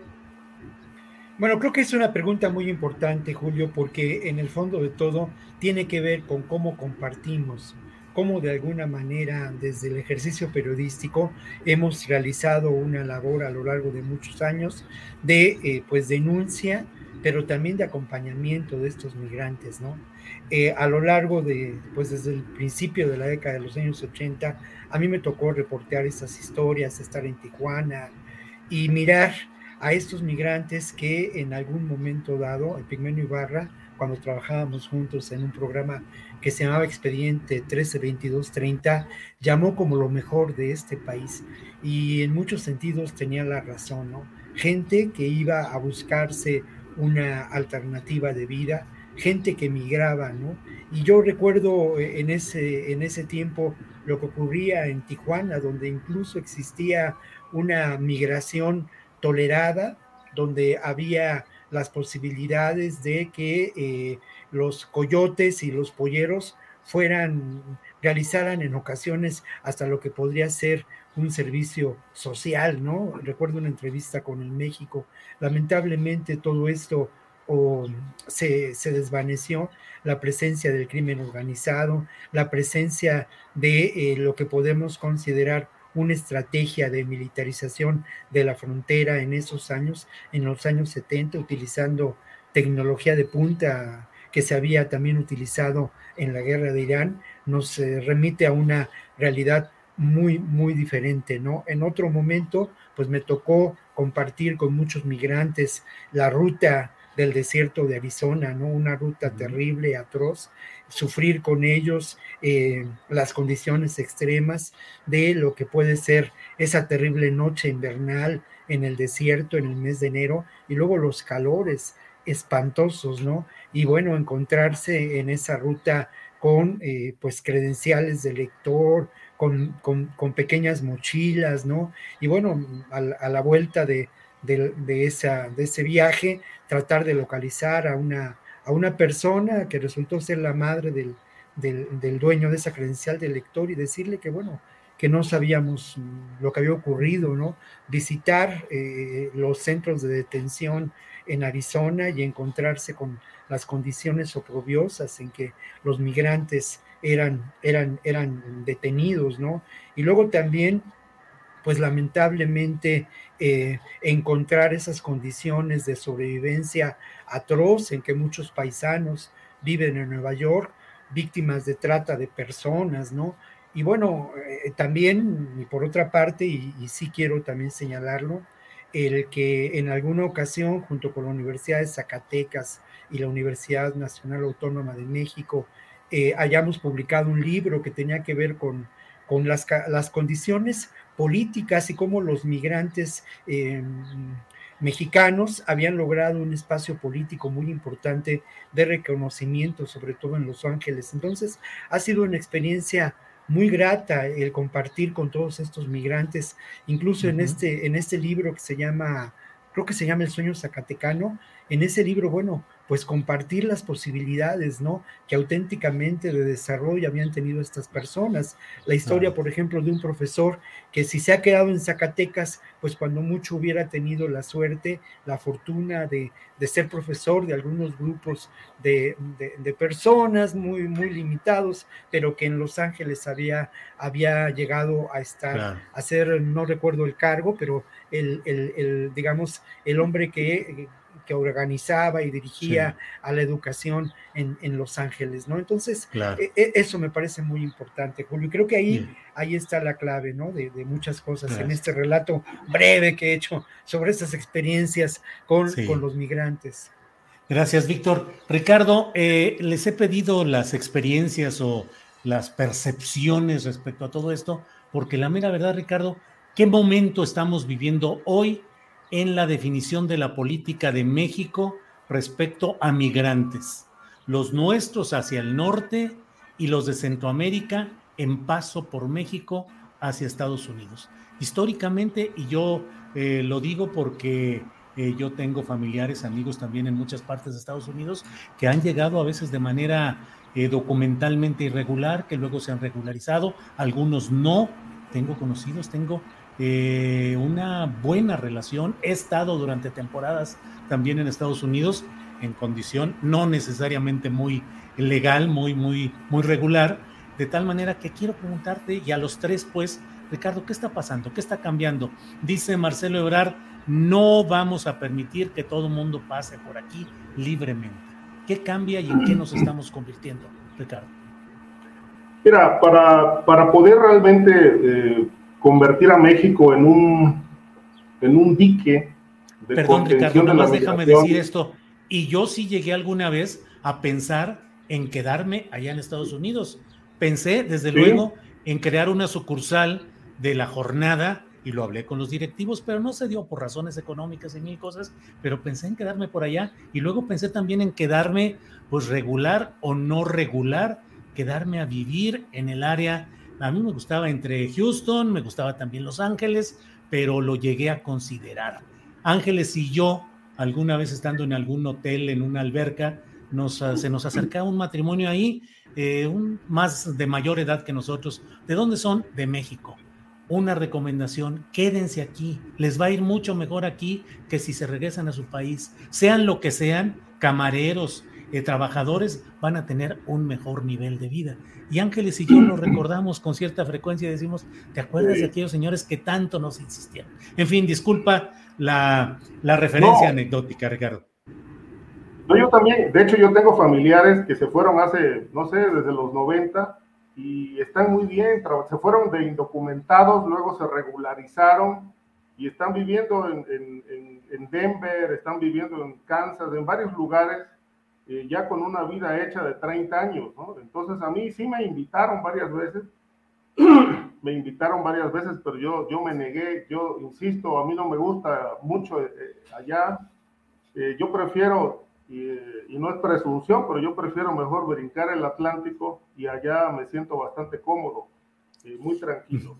Entonces, eh, te decía, el, el, tema aquí es eh, si México realmente tiene la capacidad de convertirse en un, eh, en un dique de contención de la migración centroamericana. Yo creo que no. Es decir, tiene las fronteras muy porosas, no hay vigilancia, no hay una política interna, salvo ahora que los presionaron con los aranceles, bueno, pues este, construyeron el muro humano, el muro policíaco con la Guardia Nacional para poder evitar de alguna manera que se filtren los migrantes. Pero bueno, la migración es muy complicada, ¿no? Cuando, cuando esto realmente se vuelve una oleada humana, pues es muy complicado, además de toda la corrupción que hay, los polleros, etcétera, que son organizaciones, pues qué te diré, que usufructúan con la necesidad del otro de ir en busca de un, un sueño americano allá a Estados Unidos, pero que forzosamente tiene que pasar por México. Y yo creo que esto va a ser muy difícil que se pueda contener. Esta expresión de Marcelo Ebrard es bastante sorprendente, ¿no? Eh, yo creo que lo que se sigue imponiendo como, como, una, como una política eh, quizá a, muy largo plazo es este, realmente trabajar sobre la evolución, el crecimiento eh, vía las inversiones en los países, los países centroamericanos. Creo que esto, esto fue lo que, lo que se planteó también en la reciente reunión que tuvo Marcelo Ebrard con el señor Mallorcas allá en, Washington hace unos días, de realmente eh, trabajar en este enfoque de inversiones en la zona, detonar empleo. Y me parece que va de la mano también con esta otra cuestión que seguramente vamos a, analizar en un ratito, que es la visita del presidente López Obrador a, los, algunos países de la región, incluido la, la isla en Cuba, eh, precisamente con miras a, pues detonar, detonar algunos proyectos. El presidente está empeñado en llevar sus proyectos, sembrando vida, jóvenes, eh, los jóvenes del futuro, o algo así, el, el, apoyo este que le aportan a los jóvenes, eh, que, que, no lo veo mal, pues, son, son programas, este, son programas sociales que seguramente no, no serán rechazados en la región centroamericana, pero él planteó también, bueno, construir, empezar a construir eh, un proyecto que a mí me parece, bueno, en este momento en América Latina una verdadera utopía, un proyecto que se parezca o se asemeje a la Unión Europea. A mí me parece que esto esto está muy lejos de, construirse, ¿no? Sobre todo cuando no hay una inclusión de, todos los países en esta política integral que se pretende establecer, ahora que está, por ejemplo, por, por definirse el programa de la Cumbre de las Américas, pues bueno, Estados Unidos está renuente a incorporar a Cuba, a Venezuela y a Nicaragua, con o sin razón, mientras que el resto del bloque pues, está apoyando que todas las voces sean escuchadas en la cumbre. Entonces, con una política excluyente, pues me parece que, bueno, está más que complicado pensar en un proyecto similar a la Unión Europea, que llevó 30 años consolidarlo después de la Segunda Guerra Mundial en los años 50, pues empezaron a sentarse las bases de un proyecto de esta magnitud, que hoy, bueno, es, es una realidad, tiene 27 países, y terminó de consolidarse en 1993 como un verdadero bloque que, bueno, no solamente trata los temas económicos, ¿no? sino que ya tiene, tiene inclusión en muchos, muchos otros temas eh, de, de, la atención humana para el bloque europeo. Pienso que como idea está bien, pero falta muchísimo. Y además no hay las condiciones, es decir, eh, América Latina no es Europa por muchas razones, por las experiencias, por la antigüedad, por la educación, por los niveles económicos, etcétera. Entonces, bueno, primero se tiene que resolver lo esencial. ¿Qué es lo esencial? El hambre. Se tiene que resolver pues el hambre. Si el hambre no está resuelto, no está resuelta, es muy complicado dar el siguiente paso, a pensar en construir un bloque como la Unión Europea en América Latina. Gracias, Ricardo. Guadalupe Correa Cabrera, tiempo nos va a faltar porque te quiero preguntar en qué cambia sustancialmente la situación de México en materia migratoria en relación con Estados Unidos y con eh, los cambios en política migratoria de Estados Unidos. Segundo, vamos a cerrar ya el paso totalmente a las eh, migraciones tradicionales de Centroamérica hacia el norte. Y tres, ¿qué pasa con que ahora eh, nos va, va a haber deportaciones de cubanos y de nicaragüenses a territorio mexicano para que de aquí sean deportados. Tiempo nos va a faltar, Guadalupe, pero aquí estamos. Tu micrófono, por favor, Guadalupe. Sí, sí, sí, no, no, esto no se puede tratar en, en este segmento. Eh, definitivamente, si quieres un día platicamos con más profundidad, porque el tema es muy complicado, además toca fibras muy sensibles. Yo también, yo soy migrante, y yo también no vengo de una familia de privilegio, sino vengo de una familia que ha luchado mucho por alcanzar una cierta vida.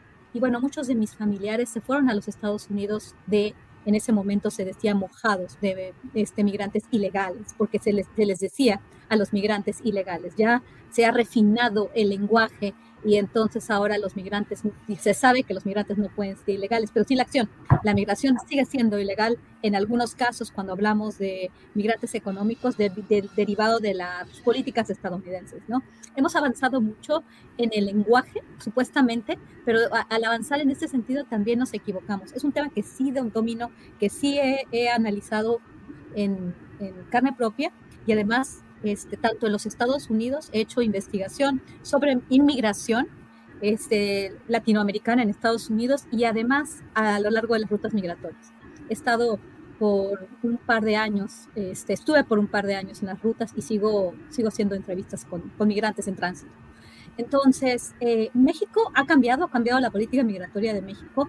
Bueno, Obviamente hay una trayectoria de cambio. Sin embargo, si nosotros nos acordamos, vamos a tratar de entender eh, y, de voy a tratar de hacer esto muy, rápido y, y, menos, menos difícil para que, para que ya también no, no me tarda tanto tiempo. Pero bueno, eh, a principios de este siglo se habló del acuerdo migratorio comprensivo, ¿no? El, acuerdo migratorio, perdón, el Migration Agreement, que le llamaban, eh, estaba Jorge Castañeda, George W. Bush y Vicente Fox. Se trataba exactamente de lo mismo que estamos viviendo ahorita, pero con otros mecanismos y con otras lógicas. Se hablaba de que México iba a replantear su su visión migratoria en su frontera sur para regularizar los flujos, hacerlos más ordenados para que Estados Unidos tuviera menos problemas en su frontera y luego Estados Unidos iba a regularizar la estancia de los migrantes mexicanos en los Estados Unidos. A esto se le llamó la enchilada completa. Bueno, la enchilada completa era una enchilada más grande, pero estoy hablando de, las, de los elementos más importantes de la enchilada completa y de esto que se llamaba un acuerdo migratorio, donde los dos países se iban a sentar a la mesa para hacer este tipo de decisión, para tomar este tipo de decisiones. Llegó el 11 de septiembre y bueno, la política estadounidense cambia y lo, la hacen unilateral. Ahora es política migratoria estadounidense y México no tiene nada que ver con esto, derivado de la, eh, de la guerra contra el terrorismo. Y después de la guerra contra las drogas y después de toda esta visión eh, que relaciona los carteles y a la violencia con las entradas. Después viene la crisis de migrantes eh, menores no acompañados y viene toda la migración centroamericana. Y ahorita esto está fuera de control.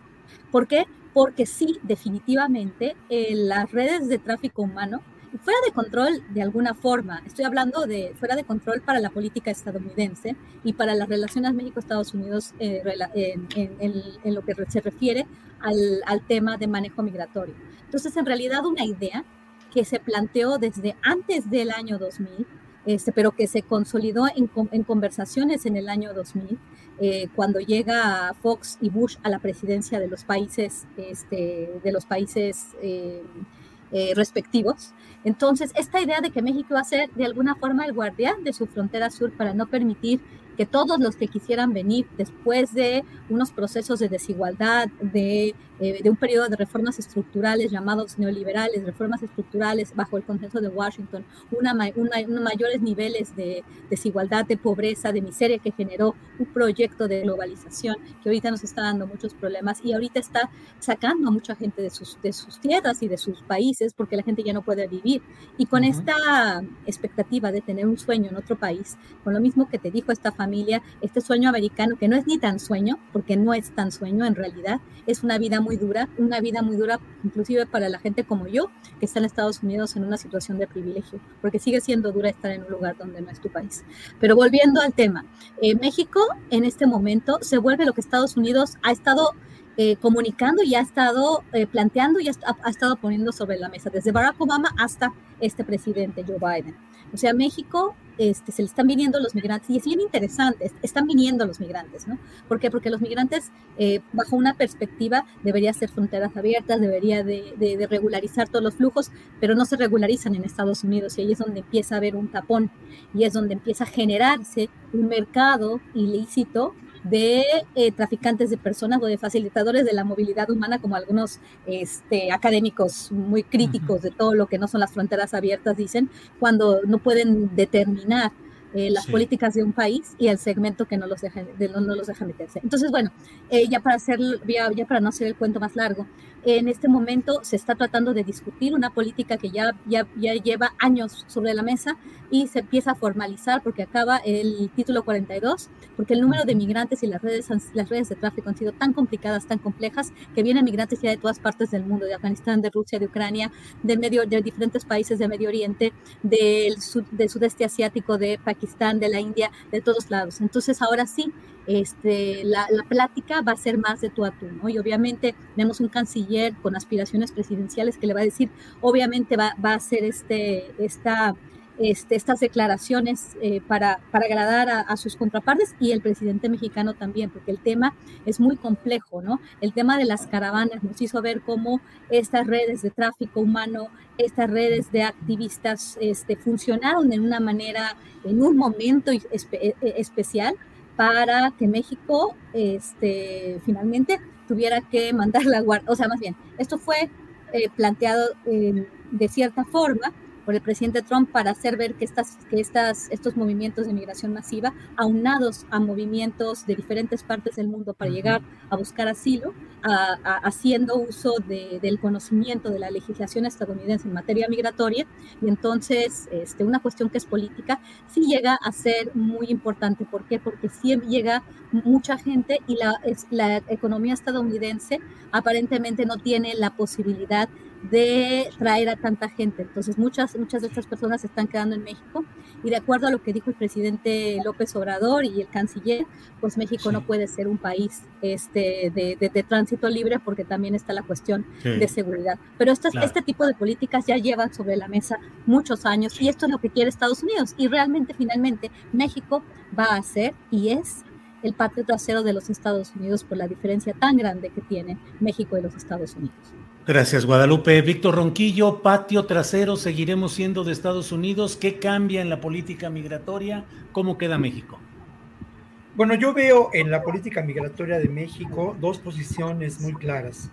Y indudablemente, por un lado, existe el discurso político del presidente López Obrador, la acción del gobierno mexicano ya invirtiendo más de 90 millones de dólares en estos programas de Construyendo el Futuro, para los jóvenes y de Sembrando Vida en El Salvador y en Honduras de manera determinante, ¿no? Y me parece importante porque hace unos meses hablábamos de esta posibilidad, se hablaba de este proyecto. Este proyecto ya, ya es una realidad y también está en, en el discurso de López Obrador este reclamo muy concreto de la posibilidad de invertir 4 mil millones de dólares para generar estos proyectos, que obviamente son proyectos que pueden considerarse insignia de su propio gobierno y que tienen una carga ideológica muy clara. Eh, compara López Obrador esta inversión de 4 mil millones de dólares con los 30 mil millones de dólares que el gobierno de Estados Unidos ha invertido o ha ha, generado en beneficio de Ucrania en relación a la guerra que lamentablemente se, libra allá en el norte. Y esto también a mí me hace pensar en la industria armamentista, ¿eh?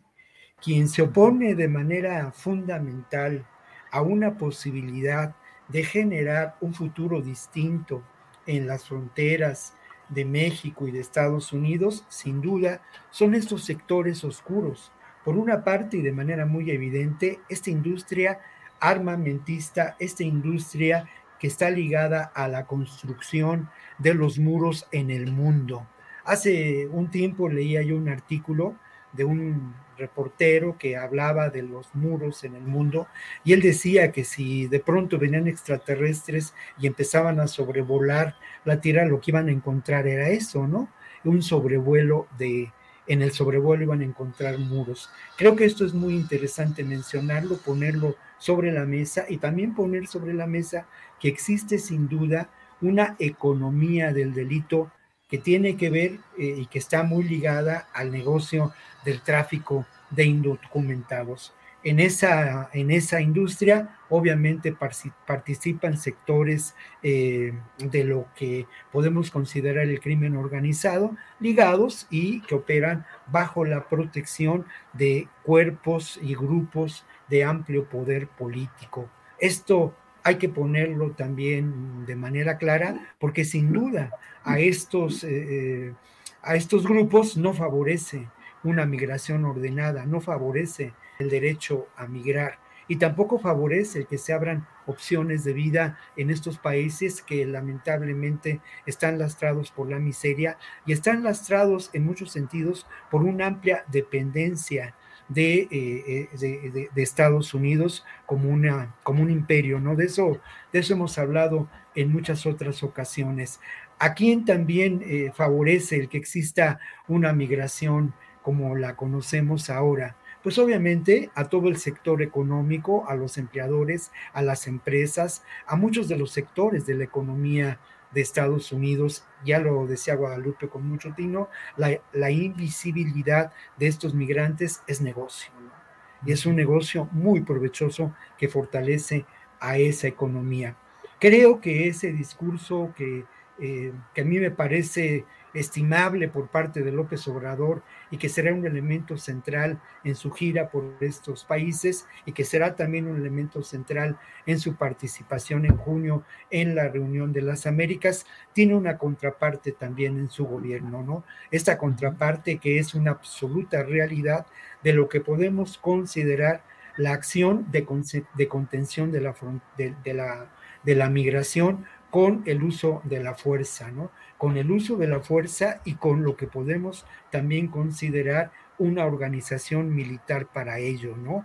La participación de la Guardia Nacional, la participación del Ejército, de la Marina y obviamente la eh, participación y de manera, mm, pues francamente deplorable, del Instituto Nacional de Migración, dirigida por un exmilitar y, con, eh, y se puede probar cómo en ocasiones las operaciones realizadas para la contención de la caravana, de la caravana anterior, pues fueron bajo una estrategia militar.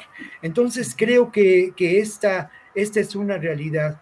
Si, si, si me preguntas eh, ¿qué, qué ocurrirá, bueno, lamentablemente también hay que mencionarlo dentro de la estrategia global del gobierno de Estados Unidos y, dentro de la estrategia de los intereses de, económicos de Estados Unidos. El que no haya una, un cambio en la política migratoria seguida por Trump, seguida por Biden, que es una política trumpista, no hay la menor duda que corresponde a los intereses hegemónicos de Estados Unidos, ¿no? Y ante eso me parece que, eh, pues, López Obrador buscará plantar cara, oponerse a ello, en alianza con estos países y los países que conforman también un bloque de izquierda hoy en día en Latinoamérica. Sí. Bien, Víctor, muchas gracias. Ricardo Ravelo, sobre la gira del presidente de México a países de Centroamérica y a Cuba. ¿Cuál es tu opinión, tu perspectiva, Ricardo, por favor? Sí, mira, eh, pues es después de su, de su visita a Estados Unidos, pues yo creo que es la segunda segundo recorrido internacional que va a hacer el presidente en tres años. Me parece que es interesante a propósito de todo esto que hemos venido discutiendo, el tema migratorio, el tema de la inversión, insisto, en esta inversión a, a, los países de la región, que eh, lo dije hace un momento, se, fue parte de la discusión que sostuvo Marcelo Ebrard en Washington con Mallorca, pero coincido con Guadalupe, es decir, eh, se le sigue dando vueltas.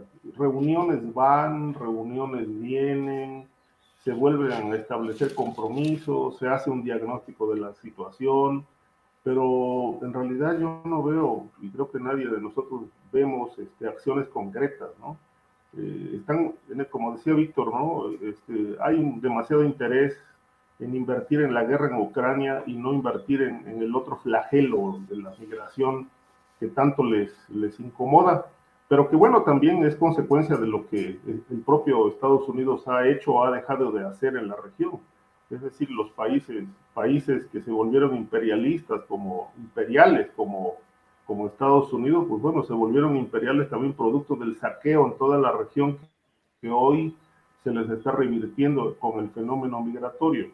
El fenómeno migratorio termina siendo el bien y el mal, porque también es algo que les beneficia mucho, este, pero cuando ya les rebasa cierto tope, bueno, entonces pegan de gritos y quieren que México les, les, sirva de cortina.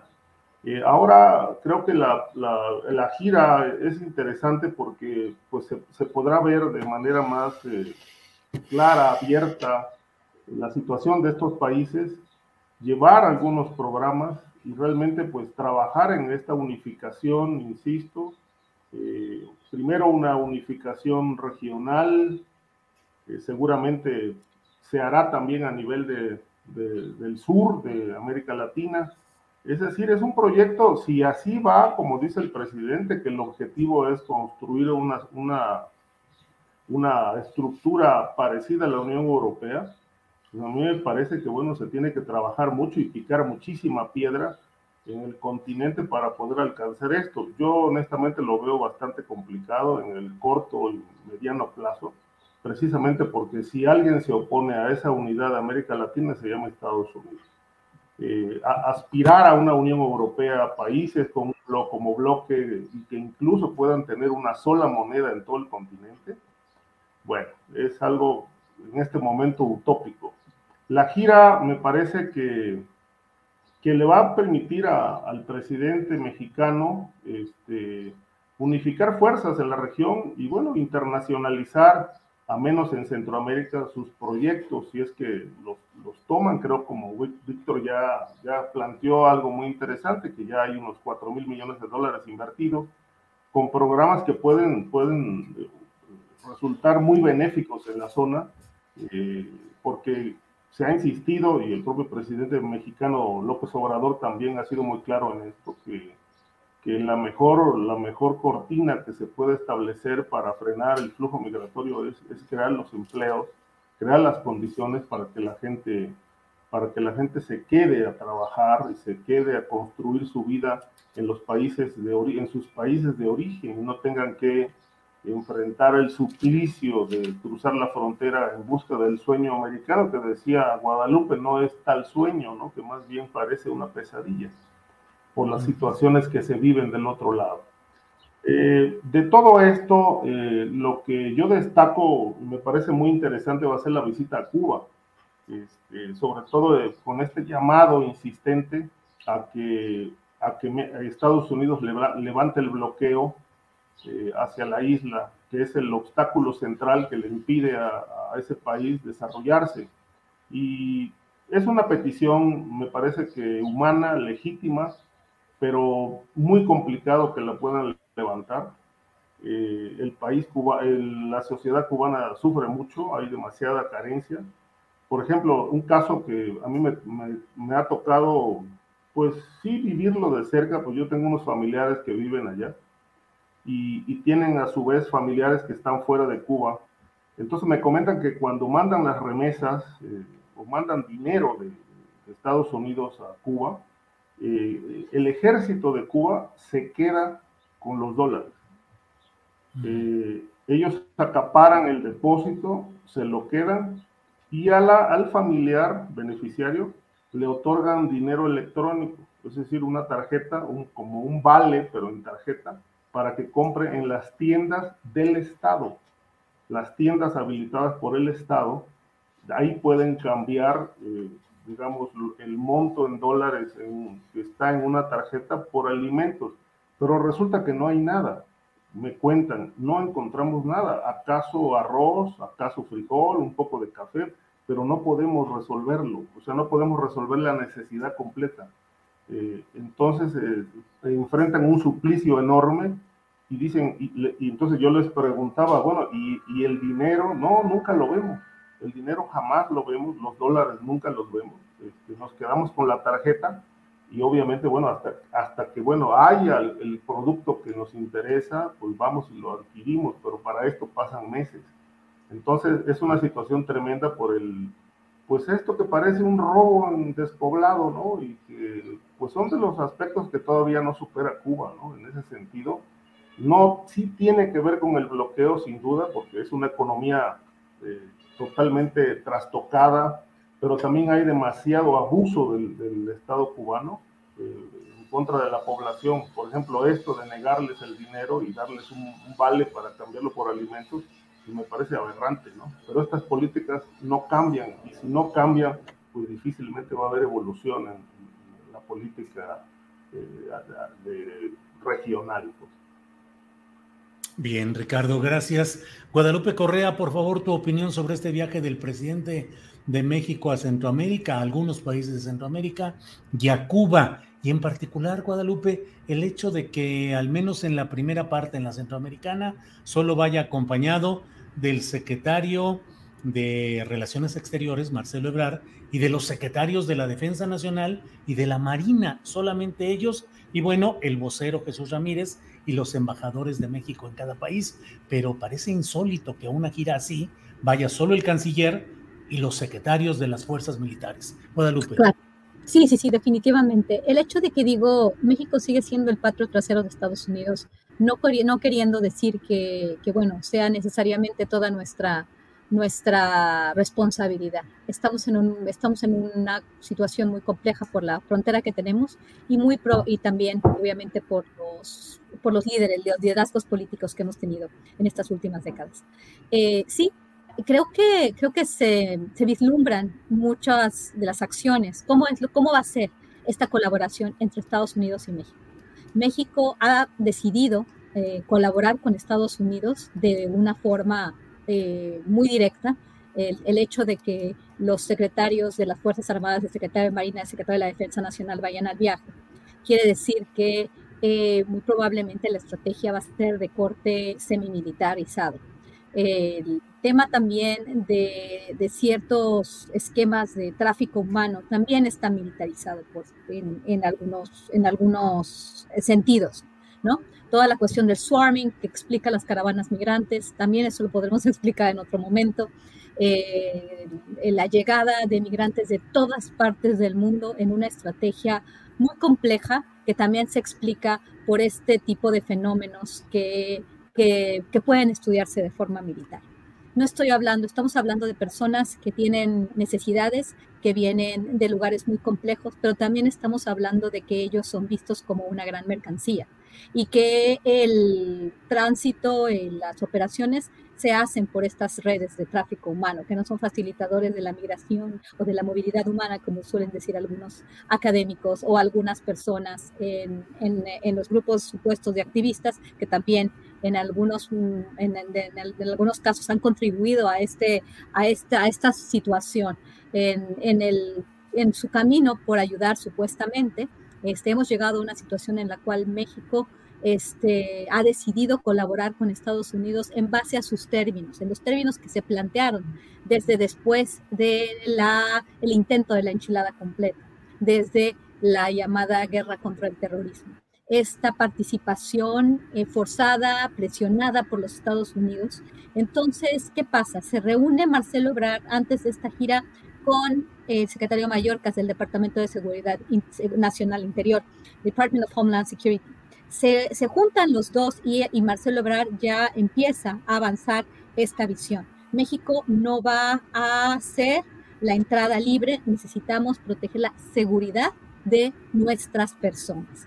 Y eh, también dando como, como para entender que la, que la nueva estrategia que la estrategia de, colaboración va a, ser va a ser enfocada en aspectos de seguridad, la securitización todavía incluso mayor de las rutas migratorias. Eso es lo que está diciendo él en pocas palabras si atendemos a este discurso. ¿Qué va a pasar Ahora, el presidente, el bueno, ¿no? Ya se decidió esto, este, los secretarios de la Defensa y Marina van a estar ahí discutiendo la, la estrategia y él viene a lo bueno. Él viene a sembrando vida. Si nosotros vemos la agenda, de los cinco países, Guatemala, Honduras, El Salvador, Belice y Cuba. La de Cuba sí es muy, muy interesante. Eh, porque además de todo, Estados Unidos y México ya tienen una idea de cómo quieren tratar el hemisferio. Entonces, eh, sembrando vida y jóvenes construyendo el futuro, que este, con todo el respeto que le tengo a todos y a los que están este, planteando una mejor vida y sembrando vida y jóvenes este, construyendo un futuro, pues que, que tanto futuro se va a construir para esos jóvenes en base a estos programas o, qué tan vinculada esté el sembrar árboles con un modelo de desarrollo a nivel general y vinculado a un proyecto de nación, a un proyecto de Estado, pues la verdad no veo mucho. Y esto es un problema, porque hay como paliativos, ¿no? La gente, para que no venga a Estados Unidos, va a sembrar árboles o les vamos a dar a los jóvenes para que construyan su futuro. A ver, ¿cómo ha sido probado este modelo en México? ¿Ha servido? Los, jóvenes se van a poder, después de este programa, van a poder reinsertarse en el mercado laboral y van a ser exitosos. ¿Es un programa que funciona o es un programa de migajas que está gestionando el gobierno de México después de su relación con los Estados Unidos? Y por eso digo, México un patio trasero. ¿Por qué? Porque sí es compleja la, la, situación en la que ha estado México, la situación en Tapachula, la llegada de tantas personas con tanta necesidad, de la mano de de traficantes de personas, de pandillas, de personas que les quieren quitar todo, todavía que ellos vienen sin nada. Entonces, ¿qué es lo que se tiene que hacer? México está en una situación en la cual ya no puede estar con tantas personas eh, y además en situación tan vulnerable porque están, vienen acompañadas o, o, su misma presencia llama la presencia de redes criminales muy peligrosas. El, tema de, Tapachula, el tema de Tijuana, nada más dense una vuelta por acá para ver si estas personas están facilitando la, movilidad humana para todos aquellos académicos o activistas que quieren verla de esta manera, es solamente poner el ojo en los estados-nación con una agenda globalista. Pero independientemente de eso, eh, este, ya, ya hay un acuerdo, este, López Obrador este, viene a decirles a los presidentes que, que va a haber una colaboración y que por el otro lado, este, pues las fronteras de México van a estar manejadas de una forma mucho más securitizada, eh, eh, ayudando obviamente de pues las Fuerzas Armadas, lo cual este, es muy complejo. Creo que nos estamos acercando a un, a un momento muy complicado porque tenemos este, niveles de inflación muy importantes, la crisis, la crisis inmobiliaria, la crisis de todos sentidos, Estados Unidos en crisis, casi a punto de, explotar la, burbuja del, sistema inmobiliario, o sea, la, la problemática política estadounidense está a punto de explotar y la economía estadounidense está a punto de explotar. Ya no podemos hablar de lo mismo que hablábamos hace 20 años o hace 15 años o hace 10 años. Este, y México está en, el, está en el centro. Entonces quizás por eso ha, ha decidido actuar de esta forma, pero esta actuación me parece que tiene muchas patas cojas, como esto de jóvenes, jóvenes construyendo su futuro, jóvenes construyendo el futuro y, y sembrando vida sin ninguna vinculación a un proyecto de nación, a un plan nacional de desarrollo. Y esto es muy peligroso porque no se puede nada más dar así dinero, a menos de que, de que, la, de, que la visión sea, vamos a formar una especie de Unión Europea, pero de pobres, y vamos a repartir dinero y que no se, y que no se reproduzcan, porque vamos a crear un bono universal que no esté vinculado realmente a un proyecto de desarrollo nacional, este, sino que vamos a estar recibiendo tecnología por parte de los grandes países capitalistas. Pero bueno, esto sería también una discusión para, para otro momento, pero veo que, que, el tema es muy peligroso porque hay mucha gente en las rutas, porque, porque hay muchas redes de tráfico que están operando de una forma espectacular, muy bien organizada y se vienen momentos muy duros para la población. Pues de verdad que aprecio mucho de los tres participantes la claridad, la profundidad y el sentido de alerta, de, advertencia que forma parte de nuestra obligación como periodistas, como académicos, como intelectuales, eh, de advertir lo que está sucediendo y verlo con la mayor claridad que nos sea posible. Víctor, ya estamos en la parte final del programa. Por favor, tus consideraciones, perspectivas respecto a este tema del viaje presidencial por una parte de Centroamérica y de Cuba.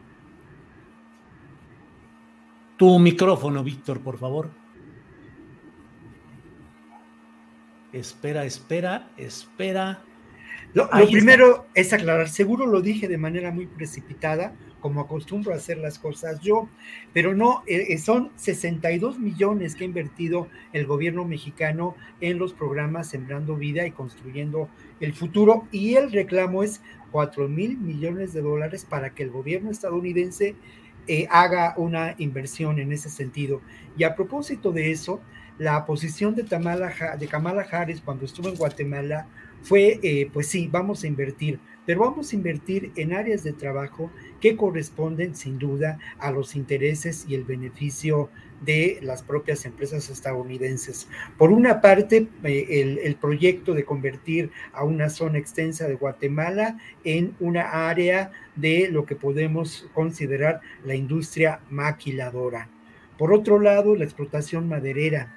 Y aquí sí hay una enorme diferencia más allá de los posibles cuestionamientos a estos programas, no hay duda que se ha buscado que sean programas de índole, de índole social y se han echado a andar, no sé con qué fortuna, pero hay alrededor de 20 mil o 30 mil personas que en estos momentos en, en, El Salvador y Honduras ya son beneficiarios de estos, de estos programas, ¿no? ¿Hacia dónde puede ir esta propuesta del gobierno de López Obrador? Me parece que puede ir hacia una intención, porque es la contraparte de todo esto, de regular y de establecer el derecho a la migración.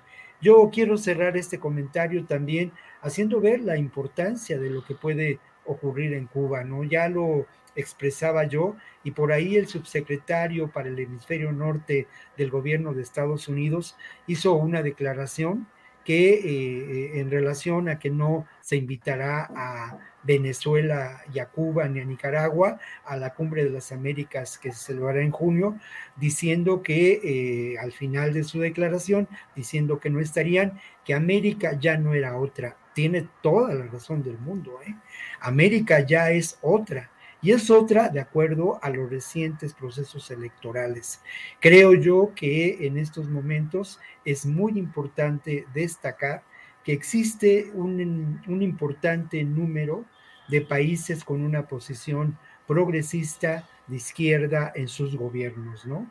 Ya mencionaba yo a Chile, a Argentina, a Bolivia, a Perú, a México, y creo que eh, con características propias y con características que tienen un, que analizarse a fondo, bueno, pues está Venezuela y está la propia, la propia Cuba, ¿no? Creo que el, el interés fundamental, las giras de López Obrador en todo momento han sido parte de su estrategia política y lo seguirán siendo. Y obviamente a mí me parece que el principal propósito de esta gira, que además me alarma mucho, el que solamente vayan los secretarios de la Defensa y la Marina, además de Ebrard, con él, pero eh, eh, el, el, motivo principal es ese, ¿no? Es tratar de ganar más espacio político para esa perspectiva de izquierda que en, en, en, Honduras ya hay un aliado concreto en la nueva presidenta y obviamente también en El Salvador con todas las variantes que puede tener este personaje tan extraño que es, ¿no? Que baila y que hace cosas raras, pero que sin duda eh, puede ser un aliado importante. Y luego lo otro, pues eso, ¿no? Lo que puede ser esa cumbre de las Américas con estos países que he mencionado, Julio. Bueno, pues son las 2 de la tarde con 58 minutos. Les agradezco mucho toda esta reflexión profunda. Yo he estado escuchando, escuchando todo lo que dicen y me, me es muy satisfactorio estar aprendiendo de ustedes tres. Y creo que es buen momento para que recordemos que hoy el presidente de la República eh, proyectó durante su conferencia mañanera de prensa eh, la canción Somos más americanos con los Tigres del Norte en una parte la letra de esta canción dice, ya me gritaron mil veces que me regrese a mi tierra, porque aquí no quepo yo. Quiero recordarle al gringo, yo no crucé la frontera, la frontera me cruzó. América nació libre, el hombre la dividió. Ellos pintaron la raya para que yo la brincara y me llaman invasor. Es un error bien marcado nos quitaron ocho estados. ¿Quién es aquí el invasor? Ricardo Ravelo, muchas gracias y buenas tardes. Gracias, Julio. Como siempre, un placer. Este, agradecer también a mis compañeros su participación, muy ilustrativa todas sus intervenciones, Guadalupe y Víctor. Eh, gracias al auditorio también. Gracias, Ricardo. Guadalupe Correa Cabrera, tu micrófono y darte las gracias y buenas tardes. Muchas gracias a ti, a todos, a Ricardo, a Víctor por todos sus comentarios. Uno aprende mucho. Este tema es muy complicado, tiene muchas aristas, te este, toca muchas fibras y, y por eso mismo es, eh, es un tema que necesitaríamos hablar un poco más, porque, porque no, no, no, no basta con lo que dijimos, eh, porque la, no, luego las palabras no, no, no, son, no bastan para expresar una idea clara de un tema tan, tan relevante, ¿no? Este, y bueno, también está la agencia y lo que quiere el migrante, ¿no? Como decía esta canción este, de los Tigres del Norte, hay que reconocer la agencia del migrante y que el migrante no siempre va a ser una víctima y que también quiere llegar a algún lado porque tiene un objetivo. Eso también es muy importante. Bien, gracias Guadalupe. La parte final de la canción, Víctor dice, aunque le duela al vecino, somos más americanos que todititos los gringos. Víctor, gracias y buenas tardes. No, pues es cierto, ¿eh? somos más americanos que todos los gringos. Muchas gracias, les mando un abrazo muy fuerte a todos y bueno, nos encontramos la próxima semana, colegas. Muchas gracias. Gracias a ustedes. Gracias, buenas tardes. Hasta luego. Buenas tardes. Bien, pues ha sido la mesa de seguridad este jueves 5 de mayo de 2022.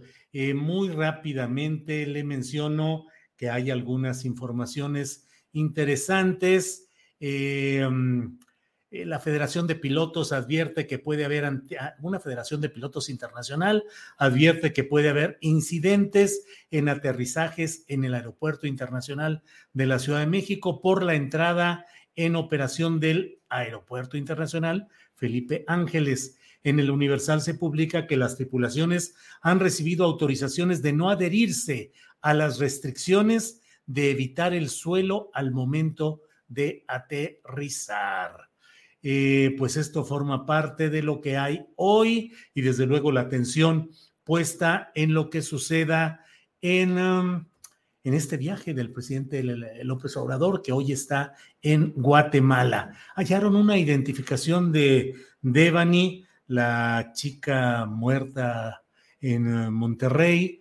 Eh, eh, una identificación del servicio médico del CENTE. Recordemos que los papás de Devani son profesores, uno del sistema estatal, otro del sistema federal, y encontraron una identificación, una credencial en condominios Constitución de Nuevo León. Ahí habían estado ya anteriormente autoridades estatales realizando algún tipo de diligencias e investigaciones. No se había encontrado y ahora se encontró esto. ¿Qué significa? No lo sabemos. Es un detalle circunstancial y no tan trascendente o por el contrario es algo importante, ya lo iremos viendo. Y la jefa de gobierno, Claudia Sheinbaum, anuncia que se va a contratar otro despacho técnico, otro grupo de ingenieros para que realicen el peritaje correspondiente a la línea 12. Otro porque el de DNB no le pareció adecuado a la jefa de gobierno por una serie de señalamientos en los que lo considera tendencioso y técnicamente mal realizado. Así es que, pues ahora van para que otro grupo técnico haga ese, ese, ese dictamen, esa revisión respecto a las circunstancias en que se dio eh, el accidente de la línea 12 del metro. Bueno, pues muchas gracias. Nos vemos hoy en la noche. Nos vemos hoy en la noche en una videocharla astillada y mañana de 1 a 3 donde tendremos, como siempre, la mesa del más allá con Ana Francis Moore, con Horacio Franco y con Fernando Rivera Calderón. Y tendremos las recomendaciones de fin de semana, entrevistas, información, todo lo relevante. Así es que nos vemos hoy en la noche, nos vemos mañana. Gracias a todos, gracias a Tripulación Astillero, gracias a Adriana Buentello, productora de este programa. Gracias y seguimos en contacto.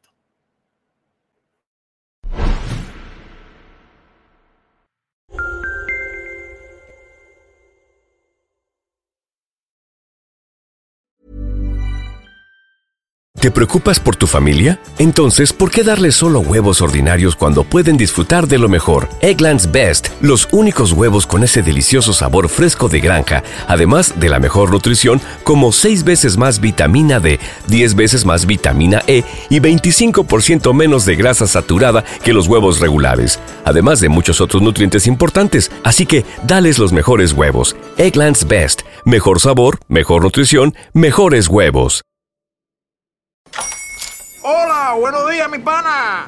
Buenos días, bienvenido a Sherwin Williams. ¡Ey! ¿Qué onda, compadre? ¿Qué onda? Ya tengo lista la pintura que ordenaste en el ProPlus app. Con más de 6.000 representantes en nuestras tiendas listos para atenderte en tu idioma y beneficios para contratistas que encontrarás en aliadopro.com. En Sherwin Williams somos el aliado del PRO.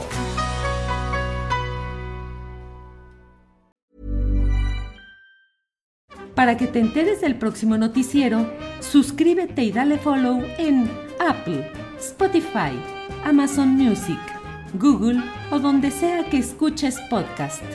Te invitamos a visitar nuestra página julioastillero.com.